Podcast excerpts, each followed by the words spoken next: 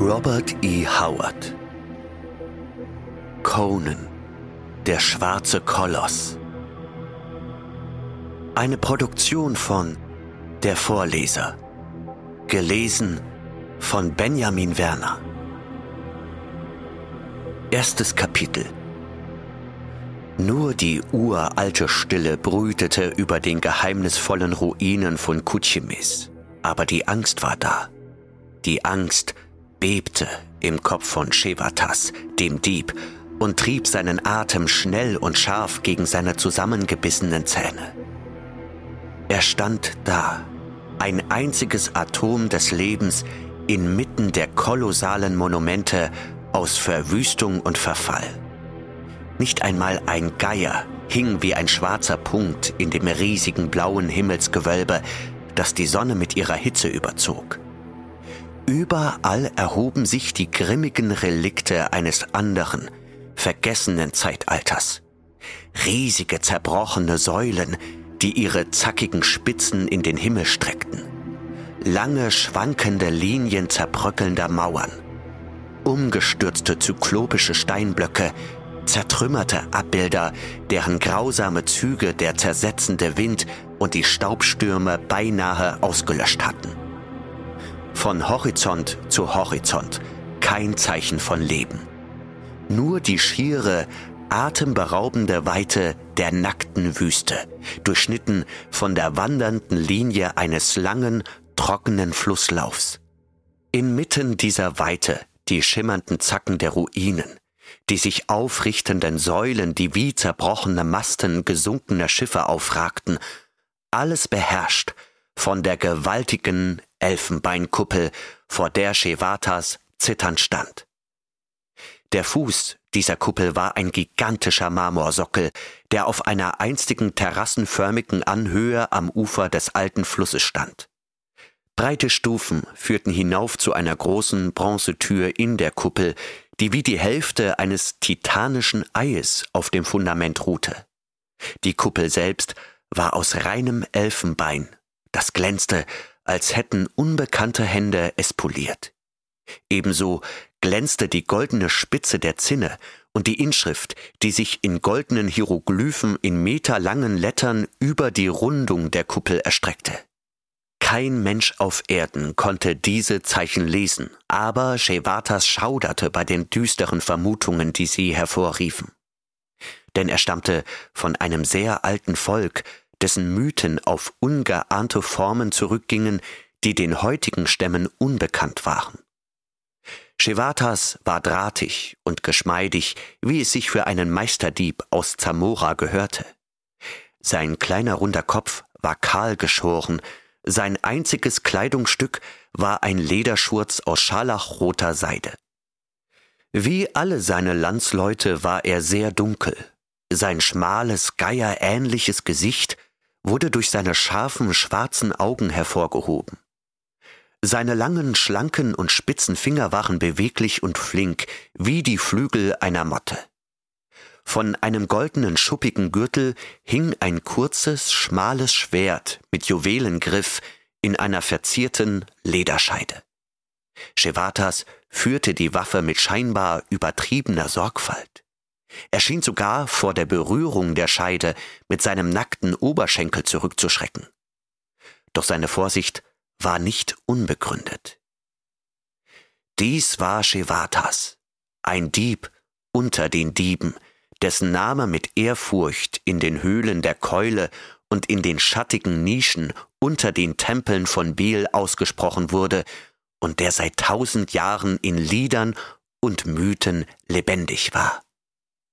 Doch als Shevatas vor der elfenbeinernen Kuppel von Kuchimes stand, nagte die Angst an seinem Herzen. Jeder Narr konnte sehen, dass das Bauwerk etwas Unnatürliches an sich hatte.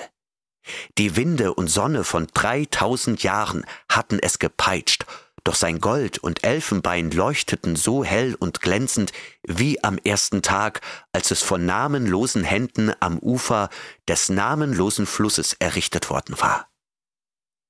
Diese Unnatürlichkeit stand im Einklang mit der allgemeinen Aura dieser vom Teufel heimgesuchten Ruinen. Diese Wüste war die geheimnisvolle Weite südöstlich der Länder von Shem. Ein paar Tage auf dem Rücken eines Kamels in Richtung Südwesten, so wusste Shevatas, würde den Reisenden in Sichtweite des großen Flusses Styx bringen, an der Stelle, wo er im rechten Winkel zu seinem früheren Lauf abbog und nach Westen floss, um schließlich in das ferne Meer zu münden. An seiner Biegung begann das Land Stygia, die dunkelhäutige Herren des Südens, deren Ländereien vom Fluss bewässert wurden und die steil aus der umliegenden Wüste aufragten. Im Osten, so wusste Shevatas, ging die Wüste in Steppen über, die sich bis zum hyrkanischen Königreich Turan erstreckten, das sich in barbarischer Pracht am großen Binnenmeer erhob. Einen Wochenritt weiter nördlich ging die Wüste in ein Gewirr von kahlen Hügeln über, hinter denen das fruchtbare Hochland von Kott lag, das südlichste Reich der hyporischen Völker. Im Westen ging die Wüste in das Weideland von Shem über, das sich bis zum Meer hinzog. All das wusste Shevatas, ohne sich dieses Wissens besonders bewusst zu sein, so wie ein Mann die Straßen seiner Stadt kennt. Er war ein weitgereister Mann und hatte die Schätze vieler Königreiche geplündert, aber jetzt zögerte er und schauderte vor dem gewaltigsten Abenteuer und dem mächtigsten Schatz von allen. In dieser Elfenbeinkuppel lagen die Gebeine von Tukra Kotan, dem dunklen Zauberer, der 3000 Jahre zuvor in Kutchemes regiert hatte, als sich die Königreiche von Stygia weit nördlich des großen Flusses über die Weiden von Shem und ins Hochland erstreckt hatten. Dann schwappte der große Zug der Hyporea von der Wiege ihres Volkes in der Nähe des Nordpols nach Süden. Es war eine gigantische Wanderung, die sich über Jahrhunderte und Zeitalter erstreckte. Doch zur Zeit von Tukra Kotan, dem letzten Magier von Kutchimis, ritten grauäugige, braunhaarige Barbaren in Wolfsfällen und Schuppenpanzern aus dem Norden in das reiche Hochland, um das Königreich Kott mit ihren Eisenschwertern zu zerstören. Wie eine Flutwelle waren sie über Kutchimes gestürmt und hatten die Marmortürme in Blut getaucht, und das nördliche stykische Königreich war in Feuer und Zerstörung untergegangen. Doch während sie die Straßen seiner Stadt zertrümmerten und ihre Bogenschützen wie reifes Getreide niedermähten, hatte Tukra Kotan ein seltsames, schreckliches Gift geschluckt, und seine verhüllten Priester hatten ihn in die Gruft gesperrt, die er selbst vorbereitet hatte. Seine Anhänger starben um das Grab herum in einem purpurnen Rausch. Aber die Barbaren konnten weder die Tür aufbrechen, noch das Bauwerk durch Gewalt oder Feuer beschädigen. So ritten sie davon und ließen die große Stadt in Trümmern zurück, und der große Tugra Kotan schlief unbehelligt in seinem elfenbeinernen Grab, während die Echsen der Einöde an den bröckelnden Säulen nagten und der Fluss, der sein Land in alten Zeiten gedrängt hatte, im Sand versank und austrocknete. So mancher Dieb versuchte, den Schatz zu erbeuten, welcher der Legende nach zwischen den verrottenden Knochen im Inneren der Kuppel lag. Und so mancher Dieb starb an der Pforte des Grabes und manch anderer wurde von monströsen Träumen heimgesucht, bis er schließlich mit dem Schaum des Wahnsinns auf den Lippen starb. Shevatas schauderte, als er vor dem Grab stand, und auch die Legenden von der Schlange, die die Gebeine des Zauberers bewachen sollte, ließ ihn erschaudern. Über allen Mythen von Tukra Kutan hingen Schrecken und Tod wie eine Wolke.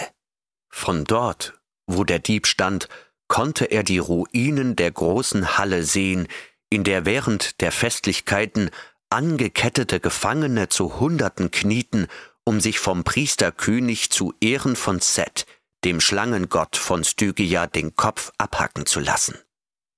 Irgendwo in der Nähe befand sich die dunkle und schreckliche Grube, in der schreiende Opfer an ein namenloses, amorphes Monstrum verfüttert wurden, das aus einer tieferen, höllischen Höhle aufstieg.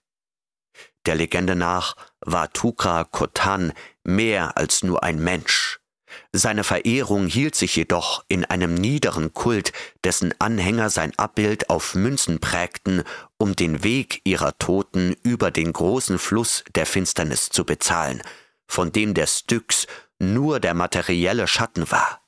Shevatas hatte dieses Abbild schon einmal auf diesen Münzen gesehen, die den Toten unter der Zunge entrissen worden waren, und sein Bild hatte sich unauslöschlich in sein Bewusstsein eingeprägt.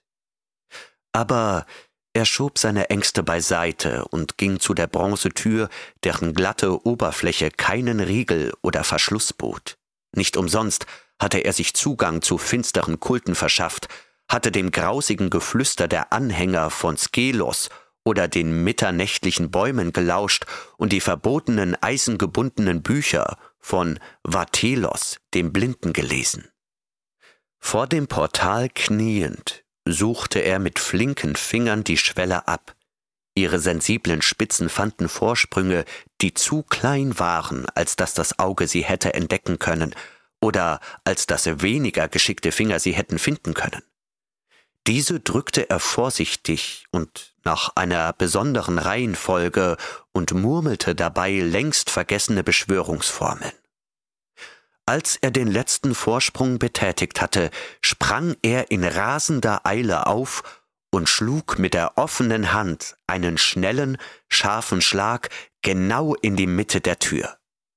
Es gab kein Knarren der Scharniere oder Federn, aber die Tür zog sich nach innen zurück und der Atem zischte explosionsartig aus Shevatas zusammengebissenen Zähnen. Ein kurzer, schmaler Korridor kam zum Vorschein. Die Tür war nach unten geglitten und befand sich nun am anderen Ende. Der Boden, die Decke und die Wände der tunnelähnlichen Öffnung waren aus Elfenbein und aus einer Öffnung auf der einen Seite kam ein stummes, sich windendes Grauen, das sich aufbäumte und den Eindringling mit schrecklich leuchtenden Augen anstarrte.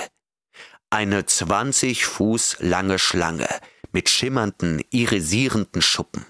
Der Dieb verschwendete keine Zeit mit Mutmaßungen darüber, in welchen nachtschwarzen Gruben unter der Kuppel sich das Monster ernährt hatte.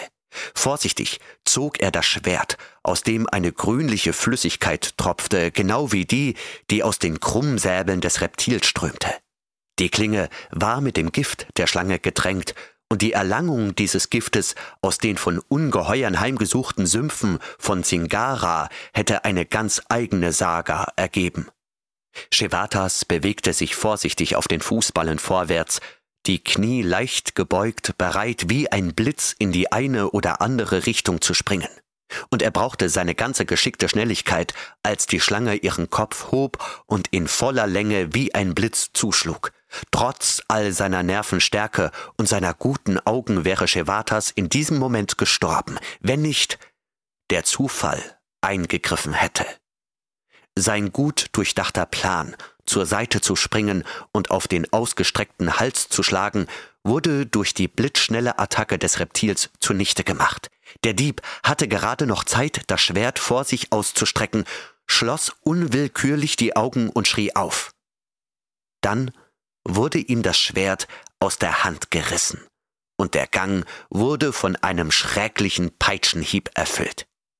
Als Shevatas die Augen öffnete und erstaunt feststellte, dass er noch am Leben war, sah er, wie das Ungeheuer sich wogte und seine schleimige Gestalt in fantastischen Verrenkungen drehte, während das Schwert ihre riesigen Kiefer fixierte. Der Zufall hatte es genau gegen die Öffnung geschleudert, die sie ihm blindlings entgegengehalten hatte. Wenige Augenblicke später sank die Schlange in schimmernde, kaum noch bebende Windungen, als das Gift der Klinge zu wirken begann. Behutsam stieg der Dieb über die Schlange hinweg und stieß gegen die Tür, die dieses Mal zur Seite glitt und das Innere der Kuppel freigab. Shevatas schrie auf. Statt völliger Dunkelheit war er in ein karmesinrotes Licht getreten, das pulsierte und pochte, so dass sterbliche Augen es kaum ertragen konnten. Es kam von einem riesigen roten Juwel hoch oben im Gewölbe der Kuppel. Shevatas staunte, obwohl er den Anblick von Reichtümern gewöhnt war.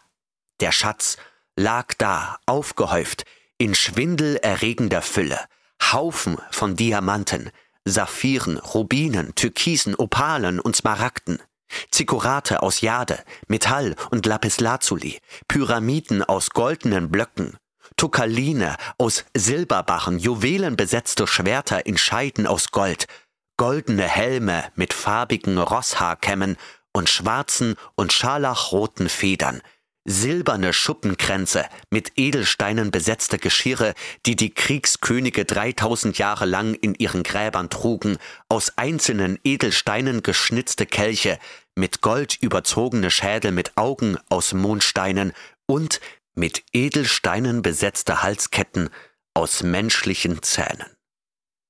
Der elfenbeinfarbene Boden war Zentimeter hoch, mit Goldstaub bedeckt, der im kaminroten Schein mit einer Million funkelnder Strahlen strahlte und schimmerte.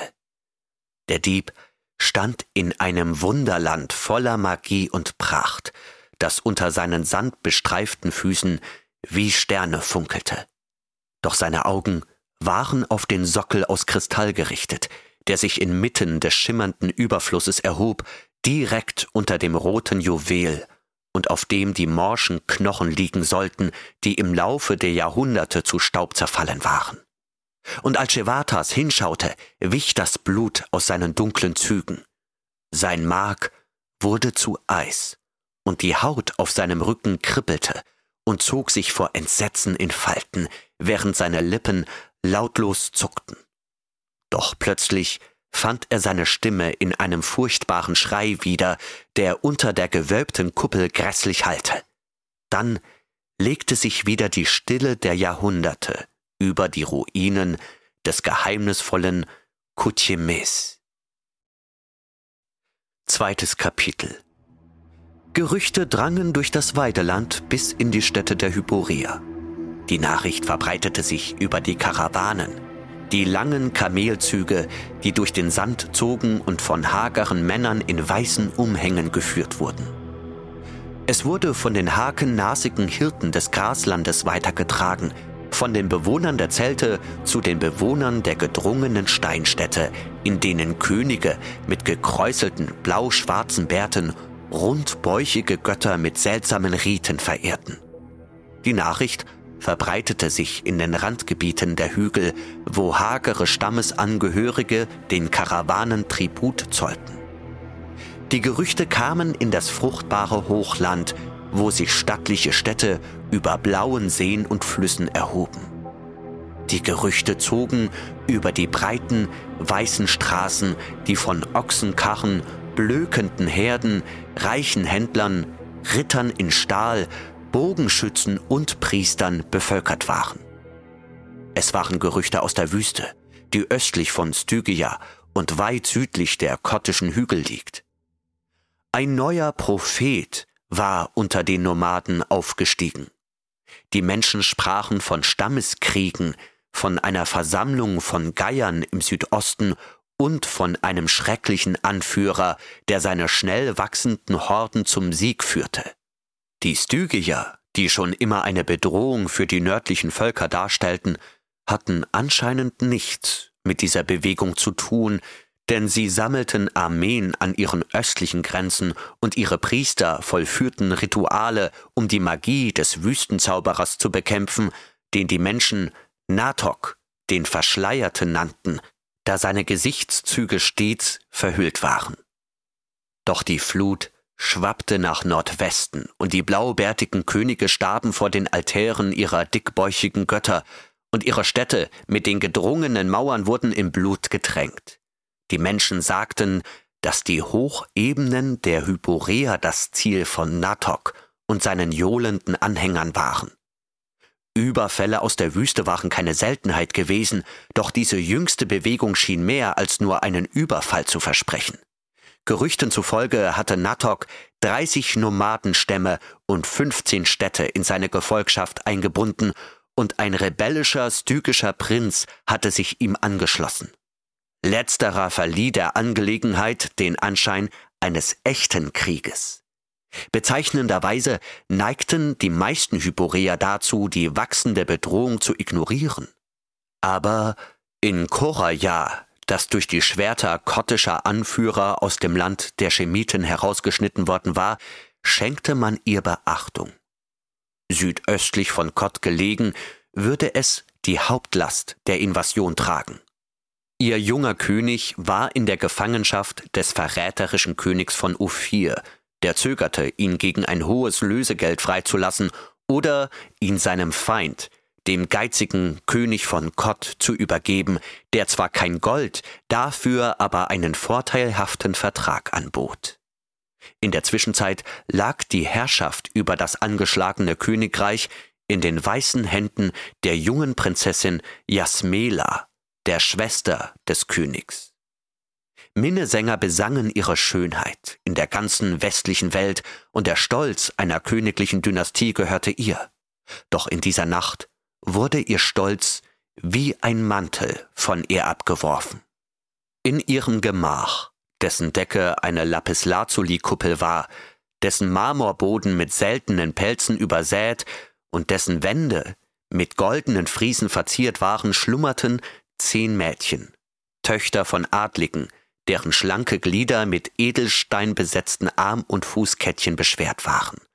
Auf samtenen Sofas rund um das königliche Bett mit seinem goldenen Sockel und seidenen Baldachin. Aber Prinzessin Jasmela räkelte sich nicht auf dem seidenen Bett. Sie lag nackt auf ihrem geschmeidigen Bauch, auf dem nackten Marmor wie eine ergebene Dienerin, ihr dunkles Haar floss über ihre weißen Schultern, ihre schlanken Finger waren ineinander verschlungen. Sie lag und krümmte sich in purem Entsetzen, das das Blut in ihren geschmeidigen Gliedern gefrieren ließ und ihre schönen Augen weitete, das ihre dunklen Haarwurzeln durchstach und ihr eine Gänsehaut über die geschmeidige Wirbelsäule jagte. Über ihr, in der dunkelsten Ecke der Marmorkammer, lauerte ein riesiger, unförmiger Schatten. Es war kein Lebewesen aus Fleisch und Blut. Es war ein Klumpen Dunkelheit, ein verschwommener Anblick, ein monströser, nachtgeborener Inkubus, den man für ein Hirngespinst eines schlaftrunkenen Menschen hätte halten können, wären da nicht die gelben Feuerpunkte gewesen, die wie zwei Augen aus der Schwärze schimmerten. Außerdem ertönte eine Stimme. Ein leises, unmenschliches Zischen, das mehr an das leise, abscheuliche Fauchen einer Schlange erinnerte, als an irgendetwas anderes und das offenbar nicht von menschlichen Lippen stammen konnte. Sowohl sein Klang als auch seine Bedeutung erfüllten Jasmela mit einem so unerträglichen Entsetzen, dass sie sich krümmte und ihren schlanken Körper wie unter einer Peitsche verdrehte, als wolle sie ihren Geist durch körperliche Verrenkungen von dieser anzüglichen Abscheulichkeit befreien. Du bist für mich bestimmt Prinzessin, flüsterte es hämisch. Bevor ich aus dem langen Schlaf erwachte, hatte ich dich bereits auserkoren und sehnte mich nach dir, aber der alte Zauber, mit dem ich meinen Feinden entkam, hielt mich fest. Ich bin die Seele von Natuk, dem Verhüllten. Schau ganz genau zu mir auf, Prinzessin.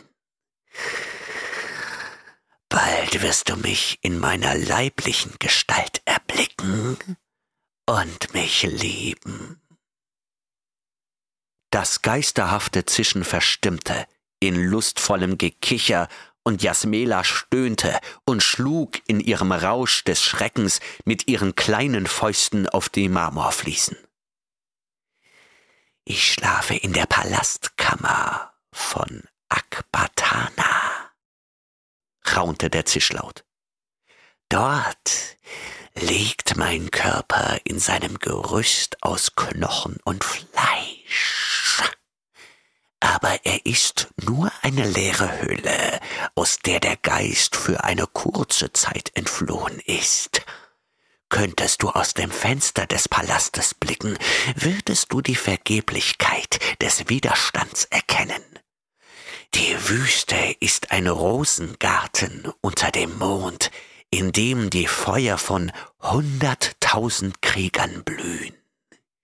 Wie eine Lawine, die immer mehr an Kraft und Schwung gewinnt, werde ich in die Länder meiner alten Feinde eindringen. Ihre Könige werden mir Schädel für Kelche liefern. Ihre Frauen und Kinder werden die Sklaven meiner Sklaven sein. In den langen Jahren des Träumens bin ich stark geworden. Aber du sollst meine Königin sein, o oh Prinzessin. Ich werde dich die alten, vergessenen Wege der Lust lehren. Wir vor dem Strom kosmischer Obszönität, der aus dem dunklen Koloss strömte, zuckte Jasmela zusammen und krümmte sich wie unter einer Peitsche, die ihr zartes, nacktes Fleisch enthäutete. Erinnere dich, flüsterte das Grauen. Es werden nicht mehr viele Tage vergehen, bis ich komme, um mein Recht einzufordern. Jasmela drückte ihr Gesicht gegen die Fliesen und hielt sich mit ihren zierlichen Fingern die rosafarbenen Ohren zu, doch sie schien ein seltsames Geräusch zu hören, das wie der Schlag von Fledermausflügeln klang. Dann blickte sie ängstlich auf und sah nur den Mond, der durch das Fenster schien und dessen Strahl wie ein silbernes Schwert auf der Stelle ruhte, an der das Gespenst gelauert hatte. Mit zitternden Gliedern stand sie auf und taumelte zu einer Satinliege, wo sie sich hysterisch weinend hinwarf. Die Mädchen schliefen weiter, bis auf eine, die erwachte, gähnte, ihre schlanke Gestalt reckte und um sich blinzelte. Sofort war sie auf den Knien neben der Liege und schlang ihre Arme um Jasmelas geschmeidige Taille. Was war es? War es? Ihre dunklen Augen waren vor Schreck geweitet. Jasmela umfasste sie mit einem stürmischen Griff. Oh, Vatesa! Es war wieder da. Ich sah und hörte es sprechen, es sprach seinen Namen. Natok. Es ist Natok. Es ist kein Albtraum. Er hat mich überfallen, während die Mädchen wie betäubt schliefen. Was? Oh, was soll ich tun? Vatesa drehte in Gedanken ein goldenes Armband an ihrem runden Arm. Oh, Prinzessin, sagte sie, es ist offensichtlich, dass keine sterbliche Macht es mit ihm aufnehmen kann, und der Zauber, den die Priesterinnen von Ishtar dir gegeben haben, ist nutzlos. Deshalb suche das vergessene Orakel von Mitra. Ungeachtet ihres jüngsten Schreckens erschauderte Jasmila. Die Götter von gestern werden zu den Teufeln von morgen. Die Kotjaner hatten die Verehrung von Mitra schon lange aufgegeben und die Fähigkeiten des allumfassenden Gottes der Hyporea vergessen. Jasmela hatte eine unbestimmte Ahnung, dass aus der Tatsache, dass die Gottheit sehr alt war, auch folgen musste, dass sie sehr schrecklich war. Ishtar war ebenso gefürchtet wie alle Götter von Kot. Die kottische Kultur und Religion hatte unter einer subtilen Vermischung von chemitischen und stykischen Einflüssen gelitten. Die einfachen Sitten der Hyporeer waren durch die sinnlichen, verschwenderischen, aber auch willkürlichen Gewohnheiten des Ostens in hohem Maße verändert worden. Wird Mitra mir helfen? Jasmela ergriff in ihrem Eifer Vatesas Handgelenk. Wir haben Ishtar so lange angebetet, ob er das wird? Vatesa war die Tochter eines ophirischen Priesters, der seine Bräuche mitgebracht hatte, als er vor politischer Verfolgung nach Koraya floh. Suche den Schrein. Ich werde mit dir gehen. Das werde ich. Jasmela erhob sich, widersprach aber, als Vatesa sie anziehen wollte. Es ist nicht angemessen, dass ich in Seide gekleidet vor den Schrein trete. Ich werde nackt auf meinen Knien gehen, wie es sich für eine Bittstellerin gehört, damit Mitra nicht glaubt, dass es mir an Demut fehlt. Unsinn! Vatesa hatte nur wenig Respekt vor dem, was sie für einen falschen Kult hielt. Mitra möchte, dass die Leute aufrecht vor ihm stehen und nicht wie Würmer auf ihren Bäuchen herumkriechen oder das Blut von Tieren über seine Altäre gießen. Nach diesen Worten erlaubte Jasmela dem Mädchen, sie in ein leichtes, ärmelloses Seitenhemd zu kleiden, über das eine seidene Tunika gezogen und in der Taille mit einem breiten Samtgürtel gebunden wurde. Ihre schlanken Füße wurden in die Satinschuhe gesteckt und Vatesas rosafarbene Finger ordneten ihre dunklen, gewellten Locken. Dann folgte die Prinzessin dem Mädchen, das einen schweren, vergoldeten Wandteppich beiseite schob und den goldenen Riegel der dahinter verborgenen Tür öffnete. Diese führte in einen schmalen, gewundenen Korridor, den die beiden Mädchen schnell hinuntergingen, um durch eine weitere Tür in einen breiten Flur zu gelangen. Hier stand ein Gardist mit einem vergoldeten Helm, einem versilberten Panzer und goldfarbenen Beinschienen, der eine langstielige Streitaxt in den Händen hielt. Eine Bewegung von Jasmela ließ seinen Ausruf verstummen, und er salutierte und stellte sich wieder neben die Tür, regungslos wie ein starres Bild. Die Mädchen durchquerten den Flur, der im Licht der Kerzen an den hohen Wänden riesig und unheimlich wirkte, und stiegen eine Treppe hinunter, wo Jasmela vor den Schattenflecken in den Winkeln der Wände erschauderte. Drei Stockwerke tiefer blieben sie schließlich in einem schmalen Korridor stehen, dessen gewölbte Decke mit Juwelen verziert, dessen Boden mit Kristallblöcken ausgelegt und dessen Wände mit goldenen Friesen verziert waren. Auf diesem glänzenden Weg schlichen sie sich an den Händen haltend zu einem breiten, vergoldeten Portal. Vatesa stieß die Tür auf und gab den Blick auf ein Heiligtum frei, das bis auf wenige Gläubige und die königlichen Besucher an Korajas Hof, zu deren Gunsten der Schrein unterhalten wurde, längst vergessen war. Jasmela hatte ihn noch nie betreten, obwohl sie im Palast geboren wurde. Schlicht und schmucklos im Vergleich zu den üppig geschmückten Ishtar-Heiligtümern war er von einer schlichten Würde und Schönheit, die für die mitranische Religion charakteristisch war. Die Decke war hoch, aber nicht gewölbt und bestand aus schlichtem, weißen Marmor, ebenso wie die Wände und der Boden, der mit einem schmalen goldenen Fries verziert war. Hinter einem Altar aus klarer grüner Jade, der nicht von Opfern befleckt war, stand das Podest, auf dem die materielle Verkörperung der Gottheit saß. Jasmela betrachtete ehrfürchtig die prächtigen Schultern, die klaren Gesichtszüge, die großen geraden Augen, den väterlichen Bart und die dicken Locken des Haares, das von einem einfachen Band um die Schläfen eingefasst war. Das war, auch wenn sie es nicht wusste, Kunst in ihrer höchsten Form, der freie, unverkrampfte, künstlerische Ausdruck einer hochästhetischen Rasse, die nicht durch herkömmliche Symbolik behindert wurde. Ungeachtet der Ermahnung von Vatesa fiel sie auf die Knie und warf sich nieder, und Vatesa folgte zur Sicherheit ihrem Beispiel, denn schließlich war sie nur ein Mädchen, und in Mitras Heiligtum war es sehr ehrfürchtig. Trotzdem konnte sie sich nicht verkneifen, Jasmela etwas ins Ohr zu flüstern. Das ist nur das Emblem des Gottes, Niemand gibt vor zu wissen, wie Mitra aussieht. Es stellt ihn nur in idealisierter menschlicher Form dar, so perfekt, wie es sich der menschliche Geist vorstellen kann. Er wohnt nicht wie Ishtar in diesem kalten Stein, wie eure Priester es behaupten.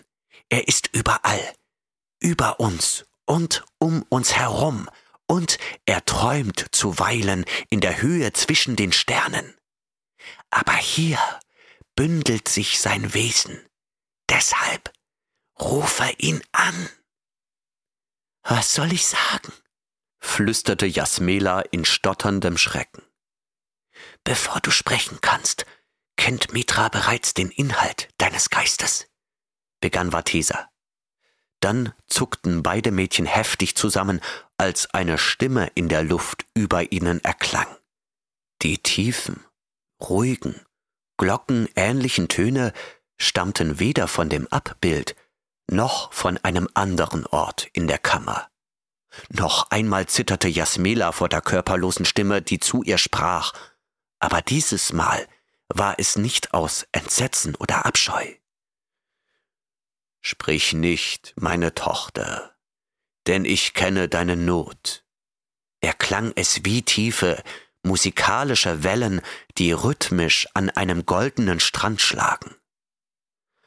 Auf eine Weise kannst du dein Königreich retten und mit ihm die ganze Welt vor den Zähnen der Schlange, die aus der Dunkelheit der Zeitalter emporgekrochen ist. Geh allein auf die Straße und lege dein Reich in die Hände des ersten Mannes, den du dort triffst. Die schallenden Töne verstummten, und die Mädchen starrten sich gegenseitig an. Dann standen sie auf und stahlen sich davon. Sie sprachen nicht mehr, bis sie wieder in Jasmelas Zimmer standen. Die Prinzessin starrte aus dem mit Goldstäben versehenen Fenster. Der Mond war untergegangen. Es war schon lange nach Mitternacht. Der Lärm der Gelage in den Gärten und auf den Dächern der Stadt war verklungen. Koraya schlummerte unter den Sternen, die sich in den Feuerschalen zu spiegeln schienen, die in den Gärten auf den Straßen und auf den flachen Dächern der Häuser, in denen die Menschen schliefen, leuchteten. Was wirst du tun? flüsterte Vathesa, die ganz aufgeregt war. Gib mir meinen Mantel, antwortete Jasmela und biss die Zähne zusammen. Aber allein auf der Straße, zu dieser Stunde, schimpfte Vathesa. Mitra hat gesprochen, antwortete die Prinzessin. Es könnte die Stimme des Gottes gewesen sein oder nur der Streich eines Priesters, wie auch immer. Ich werde gehen. Sie wickelte sich einen weiten, seidenen Mantel um ihre schlanke Gestalt und setzte sich eine Samtkappe auf, von der ein hauchdünner Schleier herabhing, und schritt eilig durch die Gänge zu einer Bronzetür, durch die sie von einem Dutzend Speerträger angestarrt wurde. Sie befand sich in einem Flügel des Palastes, der direkt zu einer Straße führte. Auf allen anderen Seiten war er von weiten Gärten umgeben, die von einer hohen Mauer begrenzt wurden. Sie trat auf die Straße, die von den in gleichmäßigen Abständen aufgestellten Feuerschalen beleuchtet wurde. Sie zögerte, doch bevor ihr Entschluss ins Wanken geraten konnte, schloss sie die Tür hinter sich. Ein leichter Schauer überlief sie, als sie die Straße auf und ab blickte, die still und leer war. Die Tochter von Aristokraten hatte sich noch nie ohne Begleitung aus dem Palast ihrer Vorfahren gewagt. Dann fasste sie sich und ging zügig die Straße hinauf. Ihre Füße mit den Satinschuhen fielen leicht auf das Pflaster, aber ihr leises Geräusch ließ ihr Herz bis zum Hals schlagen. Sie stellte sich vor, wie ihr Fall donnernd durch die höhlenartige Stadt hallte und zerlumpte, rattenäugige Gestalten in versteckten Löchern der Kanalisation weckte. Jeder Schatten schien einen lauernden Mörder zu verbergen, jeder leere Hauseingang die schleichenden Hunde der Dunkelheit. Dann fuhr sie heftig zusammen. Vor ihr tauchte eine Gestalt auf der unheimlichen Straße auf. Schnell zog sie sich in die Schatten zurück, die ihr jetzt wie ein Zufluchtsort erschienen, und ihr Puls raste. Die Gestalt, die sich ihr näherte, ging weder heimlich wie ein Dieb, noch zaghaft wie ein ängstlicher Reisender.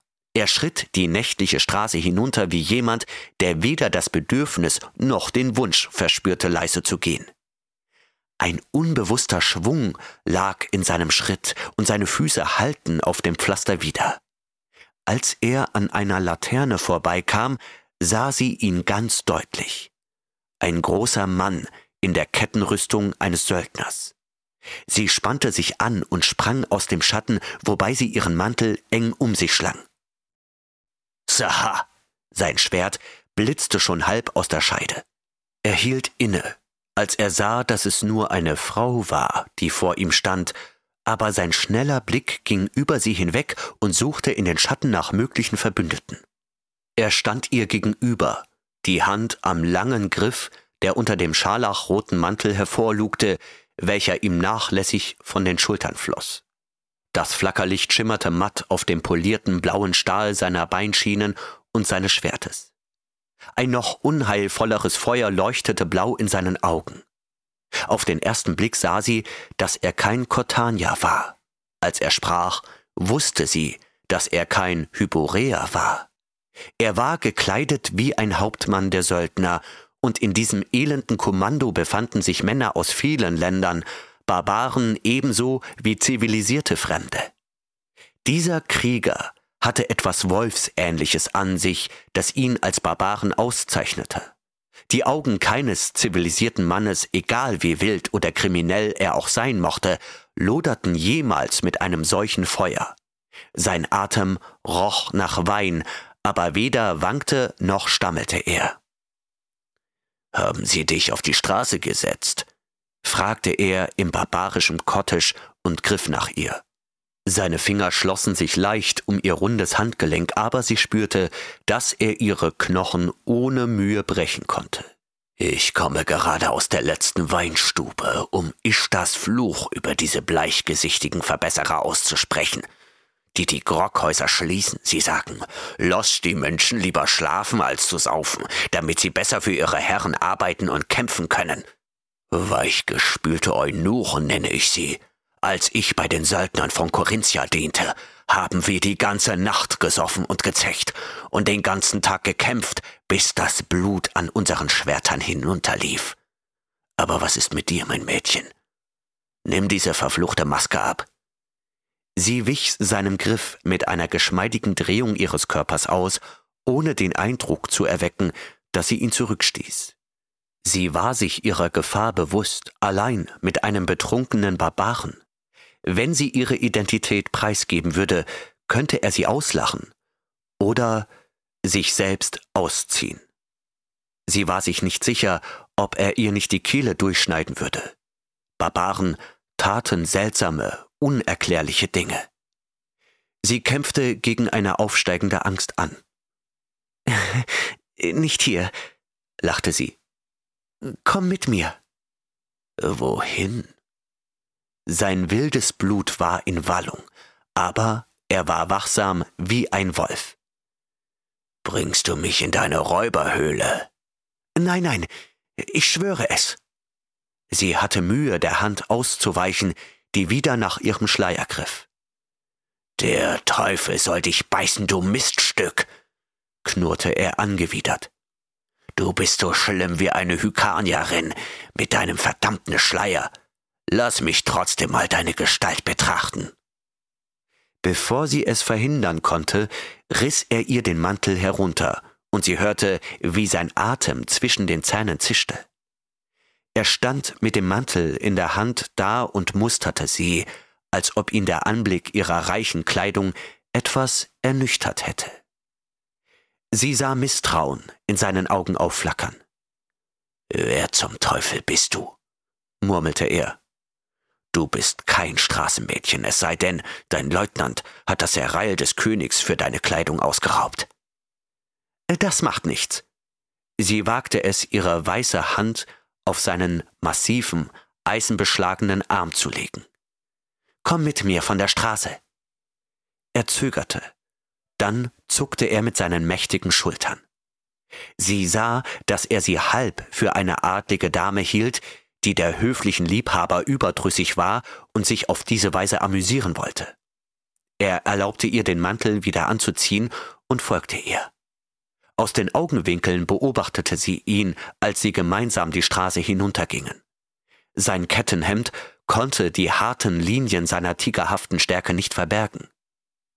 Alles an ihm war wild, urgewaltig und ungezähmt. Er war ihr so fremd wie der Dschungel, weil er sich von den eleganten Höflingen unterschied, an die sie gewöhnt war. Sie fürchtete ihn, redete sich ein, dass sie seine raue, rohe Kraft und seine schamlose Barbarei verabscheute, doch irgendetwas an ihr neigte sich atemlos und gefährlich zu ihm. der verborgene, primitive Zug, der in der Seele jeder Frau lauert, wurde geweckt und erklang. Sie hatte seine harte Hand auf ihren Arm gespürt, und etwas tief in ihr kribbelte bei der Erinnerung an diese Berührung. Viele Männer hatten vor Jasmela gekniet. Hier war einer, von dem sie das Gefühl hatte, dass er noch nie vor irgendjemandem gekniet hatte. Sie hatte das Gefühl, einen entfesselten Tiger zu führen. Sie hatte Angst und war davon fasziniert. Sie blieb vor der Palasttür stehen und stieß leicht dagegen. Als sie ihren Begleiter heimlich beobachtete, sah sie keinen Verdacht in seinen Augen. Palast was? grummelte er. Du bist also ein Dienstmädchen. Mit einer seltsamen Eifersucht fragte sie sich, ob eines ihrer Dienstmädchen diesen Kriegsadler jemals in ihren Palast geführt hatte. Die Wachen machten keine Anstalten, als sie ihn zwischen ihnen hindurchführte, aber er beäugte sie, wie ein wilder Hund ein fremdes Rudel beäugen würde. Sie führte ihn durch einen Vorhang in eine innere Kammer, wo er naiv die Wandteppiche betrachtete, bis er einen Kristallkrug mit Wein auf einem Ebenholztisch sah. Mit einem zufriedenen Seufzer nahm er ihn an sich und neigte ihn zu seinen Lippen. Vatesa rannte aus einem der inneren Räume und rief atemlos Oh, Prinzessin, meine Prinzessin. Prinzessin? Der Weinkrug fiel zu Boden. Mit einer Bewegung, die zu schnell war, um sie zu verfolgen, riss der Söldner Jasmela Schleier ab und starrte sie an. Mit einem Fluch zuckte er zurück und sein Schwert sprang mit einem breiten Schimmer aus blauem Stahl in seine Hand. Seine Augen loderten wie die eines gefangenen Tigers. Die Luft war mit einer Spannung aufgeladen, die wie die Ruhe vor dem Ausbruch eines Sturmes war. Vatesa sank vor Schreck sprachlos zu Boden, aber Jasmela stellte sich dem wütenden Barbaren, ohne mit der Wimper zu zucken. Ihr war klar, dass ihr Leben auf dem Spiel stand. Er war wahnsinnig vor Misstrauen und unvernünftiger Aufregung und bereit, bei der kleinsten Regung zuzuschlagen. Aber sie spürte eine gewisse atemlose Erleichterung in dieser angespannten Lage. Habt keine Angst, sagte sie.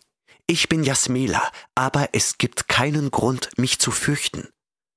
Warum hast du mich hierher geführt? knurrte er, und seine glühenden Augen huschten in der Kammer umher.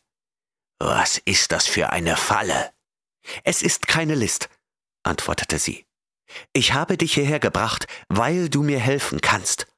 Ich habe die Götter angerufen. Mitra. Und er hat mir befohlen, auf die Straße zu gehen und den ersten Mann, der mir begegnet, um Hilfe zu bitten. Das war etwas, das er verstehen konnte. Die Barbaren hatten ihre Orakel. Er senkte sein Schwert, ohne es jedoch in die Scheide zurückzustecken. Nun, wenn du Jasmela bist, brauchst du Hilfe, grunzte er. In deinem Königreich herrscht heilloses Durcheinander. Aber wie kann ich dir helfen? Wenn du dir die Kehle durchschneiden lassen willst, natürlich. Setz dich hin, forderte sie. Vatesa, bring ihm Wein. Er gehorchte und achtete darauf, dass er mit dem Rücken an einer festen Wand saß, von der aus er die ganze Kammer beobachten konnte. Er legte sein blankes Schwert auf die Knie, die von seinem Kettenhemd bedeckt waren. Sie schaute es fasziniert an. Sein mattblauer Schimmer schien Geschichten von Blutvergießen und Plünderungen wiederzuspiegeln. Sie bezweifelte, dass sie es überhaupt heben könnte, aber sie wusste, dass der Söldner es mit einer Hand so leicht führen konnte, wie sie eine Reitpeitsche. Sie bemerkte die Breite und Kraft seiner Hände. Es waren nicht die stummeligen, unterentwickelten Pranken eines Höhlenmenschen. Mit schlechtem Gewissen stellte sie sich vor, wie sich diese starken Finger in ihr dunkles Haar gruben. Er schien beruhigt zu sein, als sie sich ihm gegenüber auf einem Divan aus Satin niederließ. Er nahm seine Beckenhaube ab und legte sie auf den Tisch, zog seinen Mantel zurück und ließ die Stofffalten über seine massigen Schultern fallen. Jetzt erkannte sie noch deutlicher, dass er den Hyporeern nicht ähnlich sah. In seinem dunklen, vernarbten Gesicht lag ein Hauch von Launenhaftigkeit, und obwohl er weder verdorben noch eindeutig böse wirkte, hatten seine Züge mehr als nur einen Hauch von Unheimlichkeit, der von seinen glühenden blauen Augen noch verstärkt wurde. Über der niedrigen, breiten Stirn thronte eine kantig geschnittene, zerzauste Mähne, die so schwarz war wie ein Rabenflügel. Wer bist du? fragte sie unvermittelt. Conan, ein Hauptmann der Söldner, antwortete er, leerte den Weinbecher mit einem Schluck und hielt ihn ihr hin. Ich wurde in Chimeria geboren. Der Name sagte ihr wenig. Sie wusste nur vage, dass es ein wildes, grimmiges Hügelland war, das weit im Norden, jenseits der letzten Vorposten der Hyporea lag und von einem wilden, launischen Volk besiedelt war. Sie hatte noch nie einen von ihnen gesehen. Sie stützte ihr Kinn auf die Hände und blickte ihn mit den tiefen, dunklen Augen an, die schon so manches Herz geknechtet hatten. Conan von Chimeria, sagte sie. Du sagtest, ich brauche Hilfe. Warum? Nun, antwortete er, das kann jeder sehen. Hier ist der König, dein Bruder, in einem ophirischen Gefängnis. Hier ist Kott, das dich versklaven will, hier ist dieser Zauberer, der unten in Shem Höllenfeuer und Zerstörung schreit. Und was noch schlimmer ist, hier sind deine Soldaten, die Tag für Tag desertieren. Sie antwortete nicht sofort, denn es war neu, dass ein Mann so offen mit ihr sprach und seine Worte nicht in höfische Floskeln verpackte. Warum desertieren meine Soldaten Conan fragte sie. Einige werden von Kott angeworben, antwortete er und nippte genüsslich an seinem Weinkrug. Viele glauben, dass Koraya als unabhängiger Staat dem Untergang geweiht ist.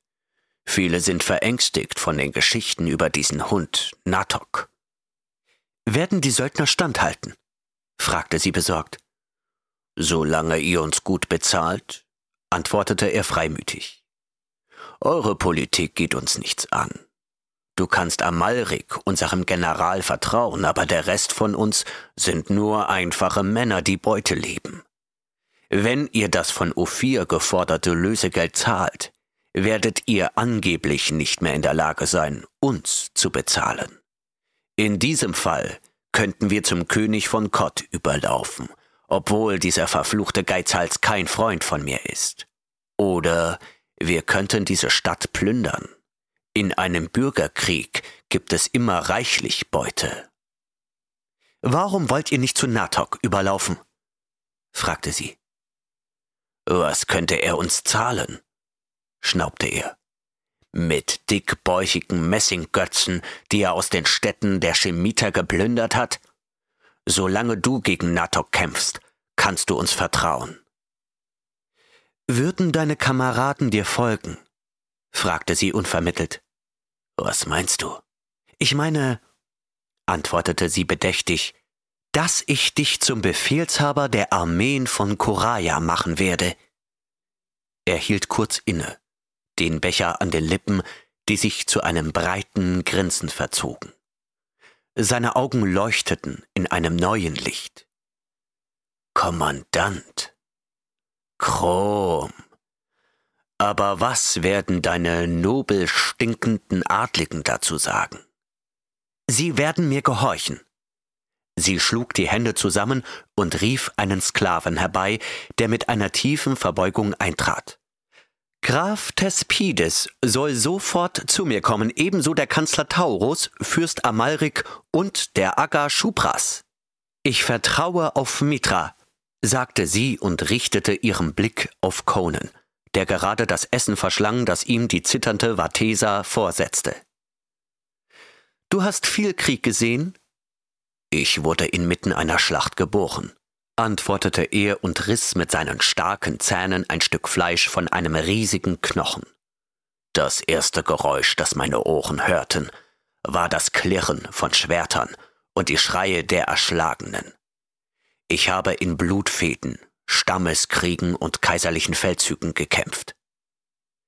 Aber kannst du Männer anführen und Schlachtreihen aufstellen? Nun, ich kann es versuchen, erwiderte er unerschüttert. Es ist nichts anderes als ein Schwertkampf in einem größeren Maßstab. Du lenkst seine Deckung ab, dann stichst du zu, schlitzt ihn auf. Und entweder ist sein Kopf ab oder deiner. Der Sklave trat wieder ein und verkündete die Ankunft der herbeigerufenen Männer, und Jasmela ging in die äußere Kammer und zog die Samtvorhänge hinter sich zu. Die Adligen verbeugten sich vor ihr und waren sichtlich erstaunt, dass sie zu so später Stunde gerufen worden waren. Ich habe euch herbestellt, um euch meine Entscheidung mitzuteilen, sagte Jasmela. Das Königreich ist in Gefahr. Das ist richtig, meine Prinzessin, es war Graf Thespedes, der sprach, ein hochgewachsener Mann mit gekräuselten, duftenden schwarzen Locken. Mit einer weißen Hand strich er sich den spitzen Schnurrbart glatt, mit der anderen hielt er einen samtenen Umhang mit einer scharlachroten Feder, die mit einer goldenen Spange befestigt war. Seine spitzen Schuhe waren aus Satin, seine Beinkleider aus goldbesticktem Samt. Sein Auftreten war leicht affektiert aber die Muskeln unter seiner Seide waren stählern. Es wäre gut, wenn du Ophir mehr Gold für die Freilassung deines königlichen Bruders bietest. Da bin ich ganz anderer Meinung, sagte Taurus, der Kanzler, ein älterer Mann in einer hermelin gefassten Robe, dessen Gesichtszüge von den Sorgen seines langen Dienstes gezeichnet waren. Wir haben bereits das geboten, was das Königreich bettelnd bezahlen kann, noch mehr zu bieten, würde Ophirs Gier nur noch mehr anfachen. Meine Prinzessin, ich sage, was ich schon einmal gesagt habe. Ophir wird sich nicht rühren, bis wir diese eindringende Horde besiegt haben. Wenn wir verlieren, wird er König Kursus an Kott ausliefern. Wenn wir gewinnen, wird er uns seine Majestät gegen Zahlung des Lösegelds zweifellos wieder übergeben. Und in der Zwischenzeit unterbrach Amalrik. Desertieren die Soldaten täglich und die Söldner sind unruhig und wollen wissen, warum wir zaudern. Er war ein Nemedianer, ein großer Mann mit einer löwenartigen gelben Mähne. Wir müssen schnell handeln, wenn überhaupt. Morgen marschieren wir nach Süden, antwortete sie. Und da ist der Mann, der euch anführen wird. Sie schlug die Samtvorhänge beiseite und deutete dramatisch auf den Chimeria. Es war vielleicht kein ganz glücklicher Moment für die Enthüllung. Conan saß auf seinem Stuhl, die Füße auf dem Ebenholztisch und kaute eifrig an einem Rinderknochen, den er fest in beiden Händen hielt. Er warf einen lässigen Blick auf die verblüfften Adligen, grinste Almalrik schief an und mampfte genüsslich weiter. Mitra, beschütze uns, rief Amalrik aus. Das ist Conan, der Nordländer, der wildeste aller meiner Männer. Ich hätte ihn schon längst gehängt, wäre er nicht der beste Schwertkämpfer, der je eine Rüstung getragen hat. Eure Hoheit scherzt gerne, rief Thespides, und seine aristokratischen Züge verfinsterten sich. Dieser Mann ist ein Wilder, ein Kerl ohne Kultur und Erziehung. Es ist eine Beleidigung, von den Herrschaften zu verlangen, unter ihm zu dienen, eh. Graf Thespides, sagte Jasmela, du hast meinen Handschuh unter deinem Rock? Bitte gib ihn mir, und dann geh. Gehen? rief er und sprang auf. Wohin gehen? Nach Kott oder in den Hades, antwortete sie. Wenn du mir nicht so dienen willst, wie ich es wünsche, sollst du mir überhaupt nicht dienen. Du äh, tust mir Unrecht, Prinzessin, antwortete er und verbeugte sich tief gekränkt. Ich werde dich nicht im Stich lassen. Um deinetwillen werde ich sogar mein Schwert für diesen Wilden zur Verfügung stellen.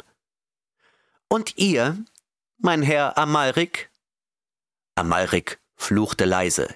Dann grinste er als echter Soldat überraschte ihn keine noch so abscheuliche Wendung des Schicksals.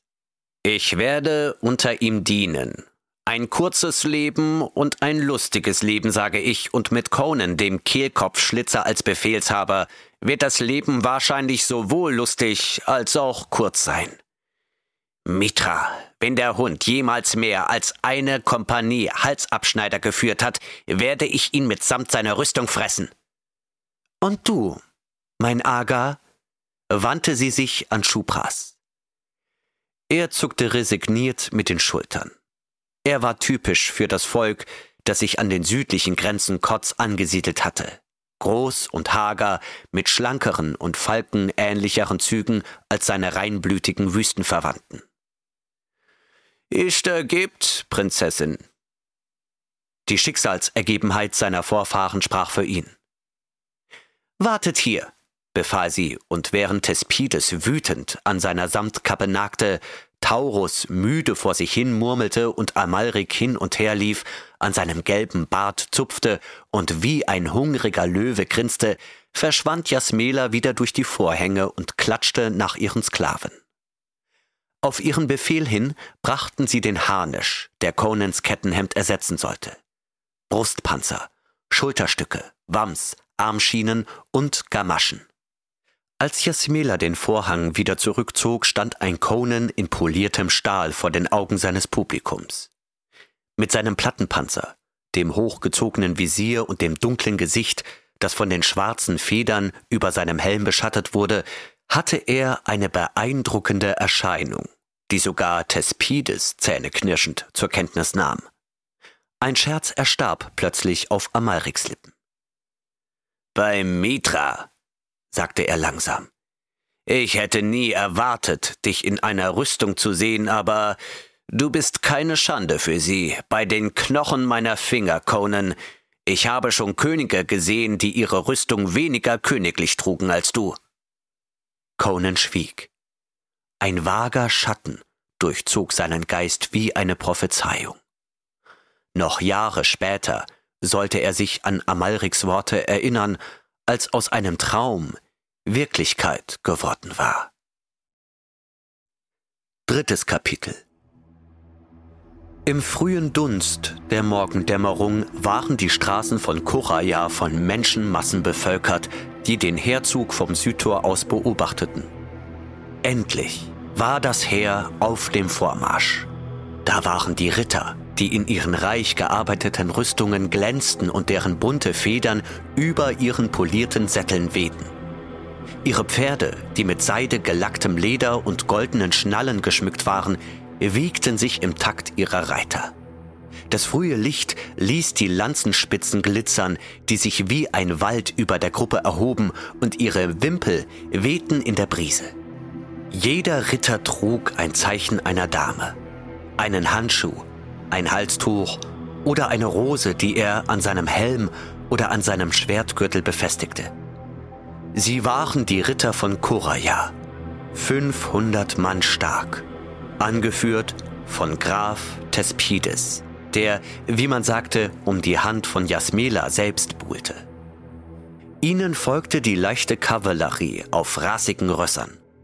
Die Reiter waren typische Männer der Berge, schlank und mit Falkengesicht. Auf ihren Köpfen trugen sie spitze Stahlkappen und unter ihren wallenden Kaftanen glitzerten Kettenhemden. Ihre Hauptwaffe war der schreckliche chemitische Bogen, mit dem sie einen Schaft 500 Schritte weit schießen konnten. Es waren 5000 und Schupras ritt an ihrer Spitze. Sein hageres Gesicht unter dem spitz zulaufenden Helm blickte finster drein. Ihnen dicht auf den Fersen marschierten die Koraya-Speerkämpfer die unter den Hyporea-Ländern immer in der Minderzahl waren, da die Menschen die Kavallerie für den einzigen ehrhaften Zweig des Militärs erachteten. Sie waren wie die Ritter von altem kottischem Blut, Söhne zerrütteter Familien, gebrochene Männer, mittellose Jünglinge, die sich keine Pferde und Rüstungen leisten konnten, 500 von ihnen. Die Söldner bildeten das Schlusslicht, 1000 Reiter und 2000 Speerkämpfer. Die großen Pferde der Kavallerie schienen so hart und wild zu sein wie ihre Reiter. Sie machten keine Schlenker oder Spielereien. Diese professionellen Kämpfer, die schon viele blutige Feldzüge hinter sich hatten, sahen grimmig und ernst aus. Sie waren von Kopf bis Fuß in Kettenhemden gekleidet und trugen ihre schildlosen Kopfbedeckungen über geflochtenen Haaren. Ihre Schilder waren schmucklos, ihre langen Lanzen ohne Parierstangen. An ihren Sattelbögen hingen Streitäxte oder stählerne Streitkolben, und jeder Mann trug an seiner Hüfte ein langes Breitschwert. Die Speerträger waren ähnlich bewaffnet, trugen aber Piken anstelle von Kavallerielanzen. Es waren Männer vieler Rassen und vieler Verbrechen. Es gab hochgewachsene Hyperboreer, hager, kräftig gebaut, von langsamer Zunge und brutaler Natur. Braunhaarige Gundermänner aus den Hügeln des Nordwestens. Prahlerische korinthische Abtrünnige. Dunkelhäutige Zingarier mit struppigen, schwarzen Schnurrbärten und feurigem Temperament. Aquilonia aus dem fernen Westen, aber alle außer den Zingariern waren Hyporeer. Dahinter kam ein reich gekleidetes Kamel, angeführt von einem Ritter auf einem großen Schlachtross und umgeben von einer Gruppe ausgewählter Kämpfer aus dem königlichen Haus. Sein Reiter war eine schlanke, in Seide gekleidete Gestalt unter dem seidenen Baldachin, bei deren Anblick das Volk, das stets auf den königlichen Hof bedacht war, seine Lederkappe in die Höhe warf und wild jubelte. Conan der Chimärier, der in seiner Rüstung keine Ruhe fand, starrte das geschmückte Kamel an und sprach zu Amalrik, der neben ihm ritt. Er trug ein mit Gold durchsetztes Kettenhemd, einen goldenen Brustpanzer und einen Helm mit wallendem Rosshaar.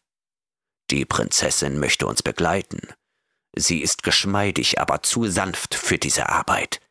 Auf jeden Fall muss sie aus diesen Gewändern raus. Amalrik zwirbelte seinen gelben Schnurrbart um ein Grinsen zu verbergen. Offensichtlich nahm Conan an, dass Jasmela sich ein Schwert umschnallen und an den eigentlichen Kämpfen teilnehmen wollte, wie es die barbarischen Frauen oft taten. Die Frauen der Hyporea kämpfen nicht wie die Frauen der Chimeria Conan, sagte er. Jasmela reitet mit uns, um die Schlacht zu beobachten. Wie dem auch sei, er schwankte im Sattel und senkte die Stimme. Unter uns gesagt, ich ahne, dass die Prinzessin nicht zurückzubleiben wagt. Sie fürchtet sich vor etwas. Einen Aufstand? Vielleicht sollten wir lieber ein paar Bürger aufhängen, bevor wir anfangen. Nein. Eines ihrer Dienstmädchen erzählte von etwas, das nachts in den Palast kam und Jasmela in Angst und Schrecken versetzte. Ich bezweifle nicht, dass es etwas von Natoks Teufeleien ist. Conan, wir kämpfen nicht nur gegen Menschen aus Fleisch und Blut. Nun, grunzte der Chimärier. Es ist besser, einem Feind entgegenzugehen, als auf ihn zu warten. Er warf einen Blick auf die lange Reihe von Wagen und Gefolgsleuten, nahm die Zügel in seine gepanzerte Hand und sprach aus Gewohnheit den Spruch der marschierenden Söldner Hölle oder Plünderung, Kameraden, marschiert! Unter dem langen Zug schlossen sich die wuchtigen Tore von Koraya. Gespannte Köpfe säumten die Zinnen. Die Bürger wussten genau, dass es um Leben und Tod ging. Würde das Heer gestürzt, würde die Zukunft Korayas mit Blut geschrieben werden. In den Horden, die aus dem wilden Süden heraufschwärmten, war Barmherzigkeit eine unbekannte Kraft. Den ganzen Tag über marschierten die Kolonnen durch grasbewachsenes, von kleinen Flüssen durchzogenes Weideland, das allmählich anzusteigen begann. Vor ihnen lag eine Reihe niedriger Hügel, die sich wie ein ununterbrochener Wall nach Osten und Westen erstreckten. Sie lagerten in dieser Nacht an den nördlichen Hängen dieser Hügel und hakennasige, feurige Männer der Bergstämme kamen in Scharen, um an den Feuern zu hocken und die Neuigkeiten aus der geheimnisvollen Wüste zu berichten. Durch ihre Erzählungen zog sich der Name Natok wie eine kriechende Schlange. Auf sein Geheiß hin brachten die Dämonen der Lüfte Donner, Wind und Nebel und die Geister der Unterwelt erschütterten die Erde mit furchtbarem Gebrüll. Er brachte Feuer aus der Luft und vernichtete die Tore der ummauerten Städte und verbrannte gepanzerte Männer zu verkohlten Knochenstücken. Seine Krieger überzogen die Wüste mit ihrer schieren Menge, und er hatte 5000 stygische Truppen in Kriegswagen unter dem Rebellenfürsten Kutamun. Conan hörte unbeeindruckt zu. Krieg war sein Beruf. Seit seiner Geburt war sein Leben ein ständiger Kampf oder eine Abfolge von Schlachten. Der Tod war sein ständiger Begleiter. Er pirschte sich grausam an seiner Seite, stand an seiner Schulter neben den Spieltischen und seine knochigen Finger rüttelten an den Weinbechern. Als er sich zum Schlafen hinlegte, tauchte er als monströser Schatten mit Kapuze über ihm auf. Er kümmerte sich nicht mehr um seine Gegenwart als ein König um die seines Mundschenks. Eines Tages würde sich sein knochiger Griff schließen, mehr nicht. Es genügte, dass er in seiner Gegenwart lebte. Doch andere waren weniger furchtlos als er. Conan schritt von den Wachposten zurück und hielt inne, als eine schlanke, verhüllte Gestalt ihn mit einer ausgestreckten Hand aufhielt. Prinzessin, du solltest in deinem Zelt sein. Ich konnte nicht schlafen. Ihre dunklen Augen blickten geisterhaft in den Schatten. Conan, ich habe Angst.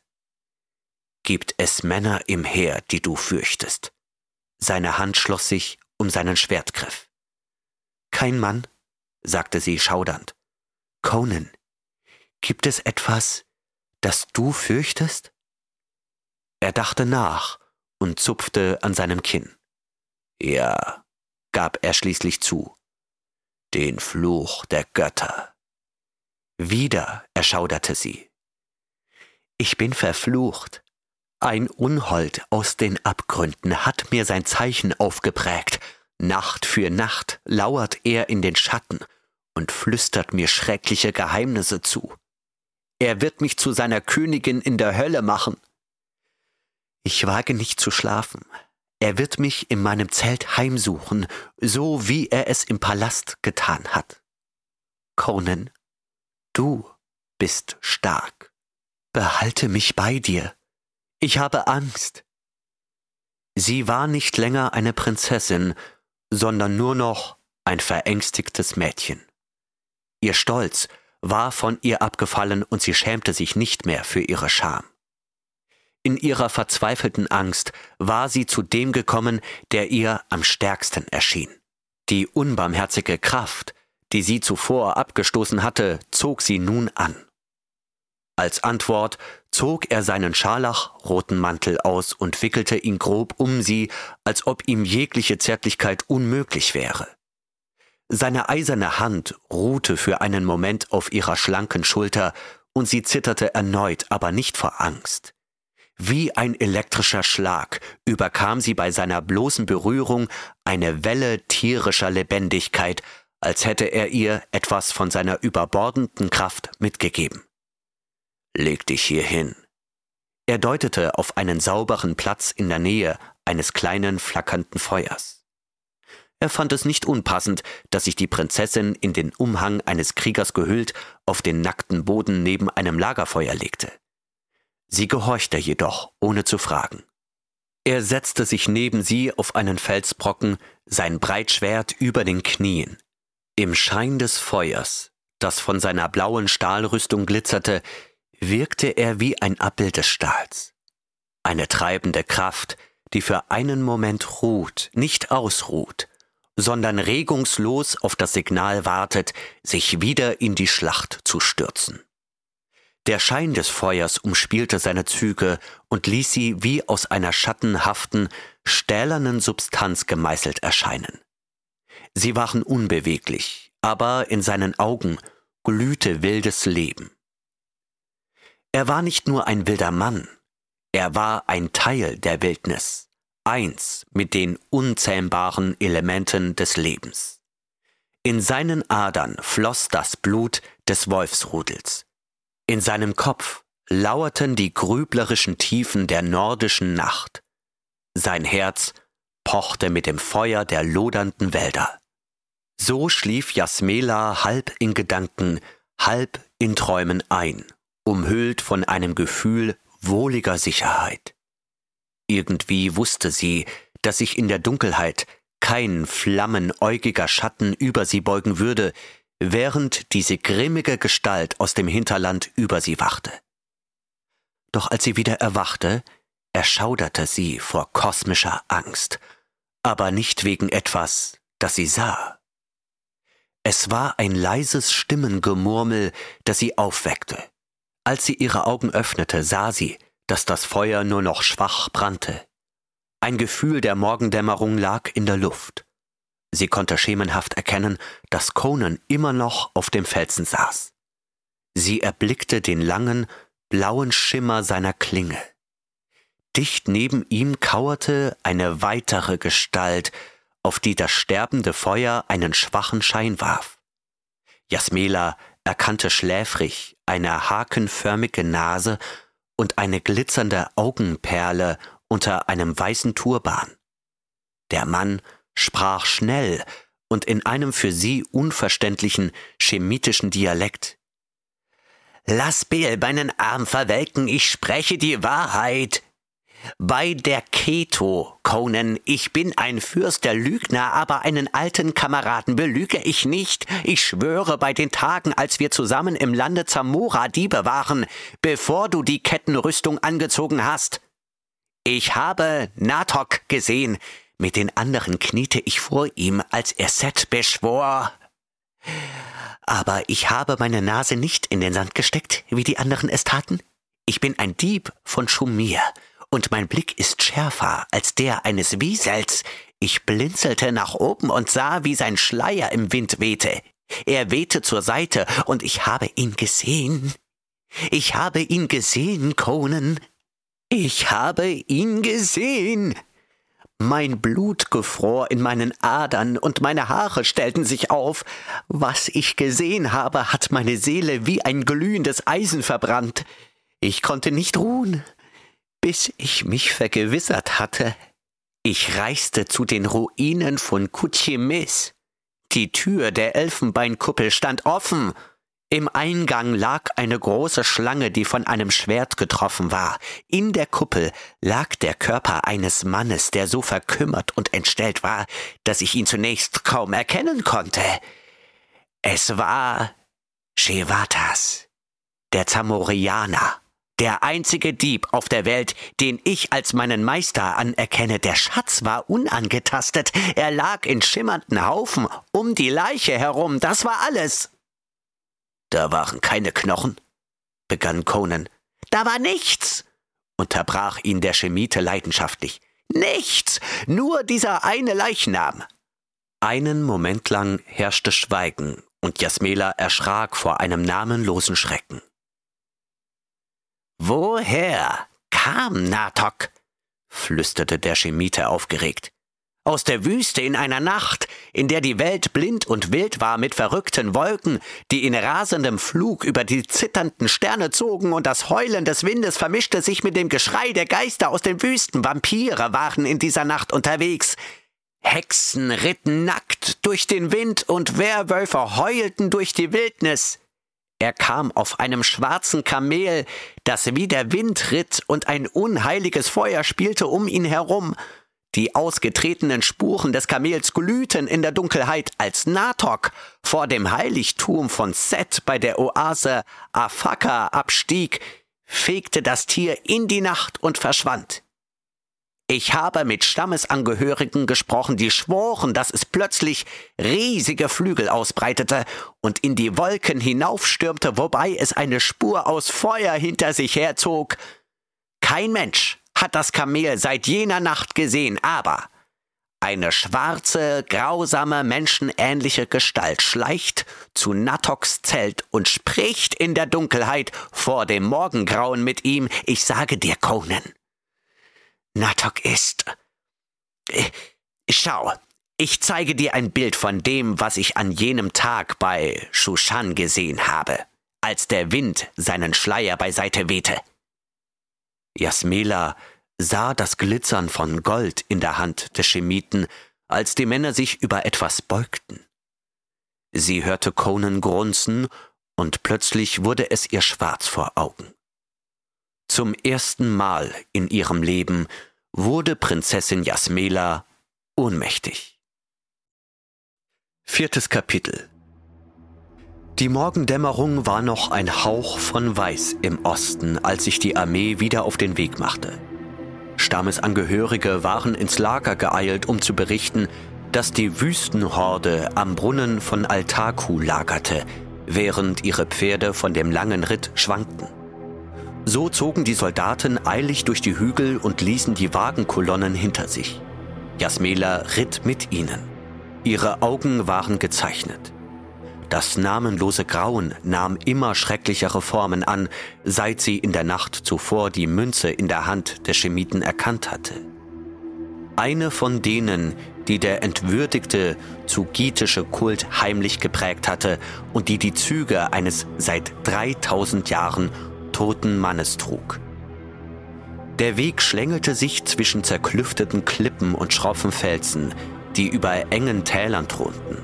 Hier und da ragten Dörfer empor, Ansammlungen von Steinhütten, die mit Lehm verputzt waren. Die Stammesangehörigen schwärmten aus, um sich ihren Verwandten anzuschließen. Und bevor sie die Hügel überquert hatten, war das Heer auf etwa 3000 wilde Bogenschützen angewachsen. Plötzlich kamen sie aus den Hügeln heraus und staunten über die große Weite, die sich im Süden erstreckte. Auf der Südseite fielen die Hügel steil ab und bildeten eine deutliche geografische Trennung zwischen dem kottischen Hochland und der südlichen Wüste. Die Hügel bildeten den Rand des Hochlands und erstreckten sich wie eine fast ununterbrochene Mauer. Hier waren sie kahl und trostlos und wurden nur vom Stamm der Zahemi bewohnt, deren Aufgabe es war, die Karawanenstraße zu bewachen. Hinter den Hügeln erstreckte sich die Wüste kahl, staubig und leblos. Doch hinter dem Horizont lagen der Brunnen von Altaku und die Horde von Natok. Das Heer blickte auf den Pass von Shamla hinunter, durch den die Reichtümer des Nordens und des Südens flossen und durch den die Heere von Kot, Koraya, Shem, Turan und Stygia marschiert waren. Hier war die steile Wand des Walds durchbrochen. Felsvorsprünge ragten in die Wüste hinaus und bildeten karge Täler, die bis auf eines im Norden von schroffen Felsen abgeschlossen wurden. Dies war der Pass. Er sah aus wie eine große Hand, die sich von den Hügeln ausbreitete. Zwei Finger, die sich teilten, bildeten ein fächerförmiges Tal. Die Finger wurden durch einen breiten Bergrücken auf jeder Seite gebildet, die äußeren Seiten waren flach, die inneren steil abfallend. Das Tal verengte sich nach oben hin und endete auf einem Plateau, das von schluchtartigen Hängen flankiert wurde. Dort befand sich ein Brunnen und eine Ansammlung von Steintürmen, die von den Zahemis genutzt wurden. Dort hielt Conan an und schwang sich von seinem Pferd. Er hatte seinen Plattenpanzer gegen das vertraute Kettenhemd eingetauscht.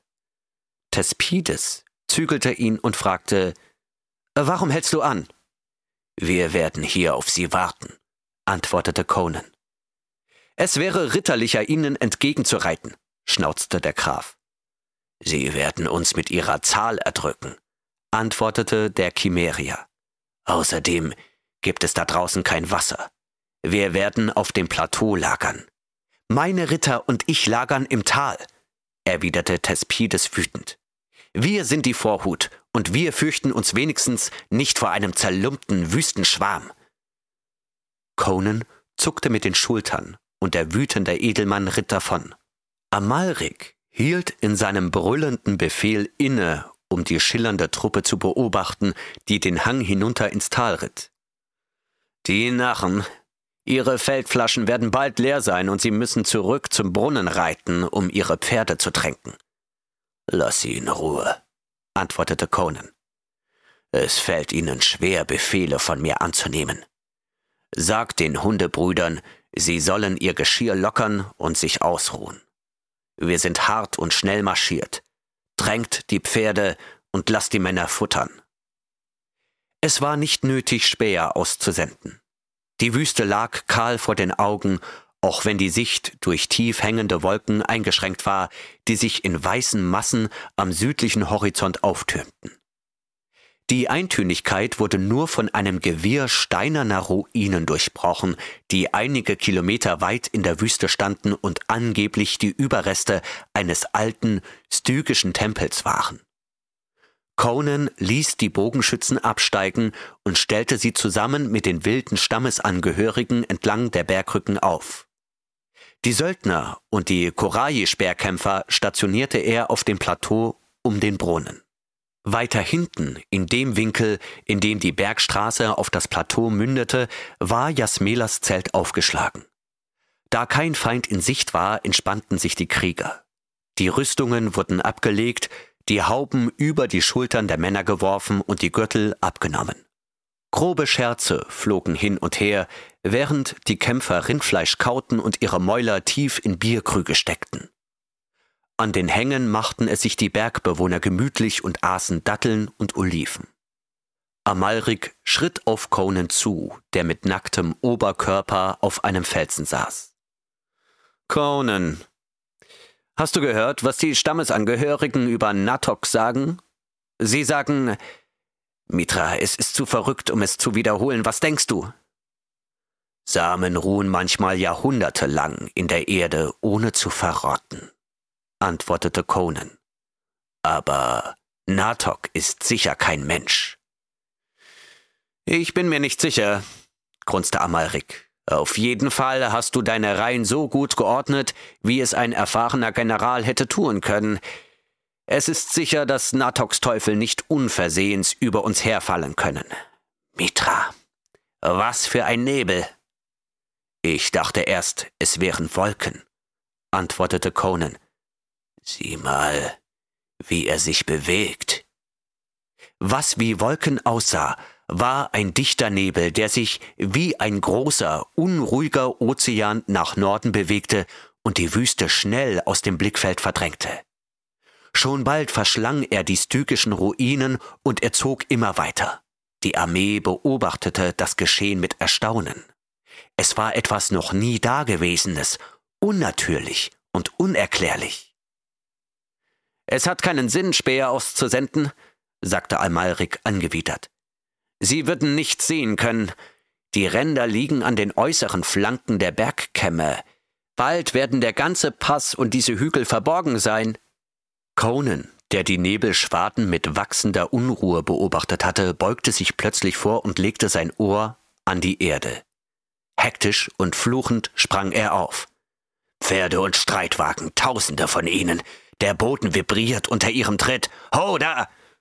Seine Stimme donnerte über das Tal und versetzte die herumlungernden Männer in Aufruhr. Helme und Spieße, ihr Hunde! Stellt euch in eure Reihen! Als sich die Krieger in ihre Reihen drängten, eilig ihre Kopfbedeckungen aufsetzten und die Arme durch die Schildbügel steckten, verzog sich der Nebel wie etwas, das nicht mehr gebraucht wurde. Er lichtete sich nicht langsam wie ein natürlicher Nebel, sondern verschwand einfach wie eine ausgeblasene Flamme. In einem Moment war die ganze Wüste unter den wallenden, dichten Wogen verborgen, die sich berghoch übereinander türmten, und im nächsten schien die Sonne von einem wolkenlosen Himmel auf eine nackte Wüste, die nicht mehr leer war, sondern von der lebendigen Pracht des Krieges bevölkert wurde. Ein großer Schrei erschütterte die Hügel. Auf den ersten Blick schienen die staunenden Beobachter auf ein glitzerndes, funkelndes Meer aus Bronze und Gold zu blicken, in dem stählerne Spitzen wie unzählige Sterne funkelten. Als sich der Nebel lichtete, waren die Angreifer wie eingefroren stehen geblieben, in langen Reihen, die in der Sonne flammten. Als erstes kam eine lange Reihe von Streitwagen, gezogen von den großen wilden Pferden Stygias mit ihren Federn auf dem Kopf, die sich schnaubend aufbäumten, während die nackten Kutscher sich zurücklehnten, ihre kräftigen Beine angespannt, ihre dunklen Arme von Muskeln umwunden. Die Kämpfer auf den Wagen waren hochgewachsene Gestalten, deren falkenähnliche Gesichter durch Bronzehelme mit einem Halbmond auf dem Kopf der eine goldene Kugel trägt, hervorgehoben wurden. In ihren Händen hielten sie schwere Bögen. Es waren keine gewöhnlichen Bogenschützen, sondern Adlige aus dem Süden, die für den Krieg und die Jagd gezüchtet wurden und es gewohnt waren, Löwen mit ihren Pfeilen zu erlegen. Dahinter kamen eine bunte Schar wilder Männer auf wilden Pferden, die Krieger von Kusch, dem ersten der großen schwarzen Königreiche in den Grasländern südlich von Stygia.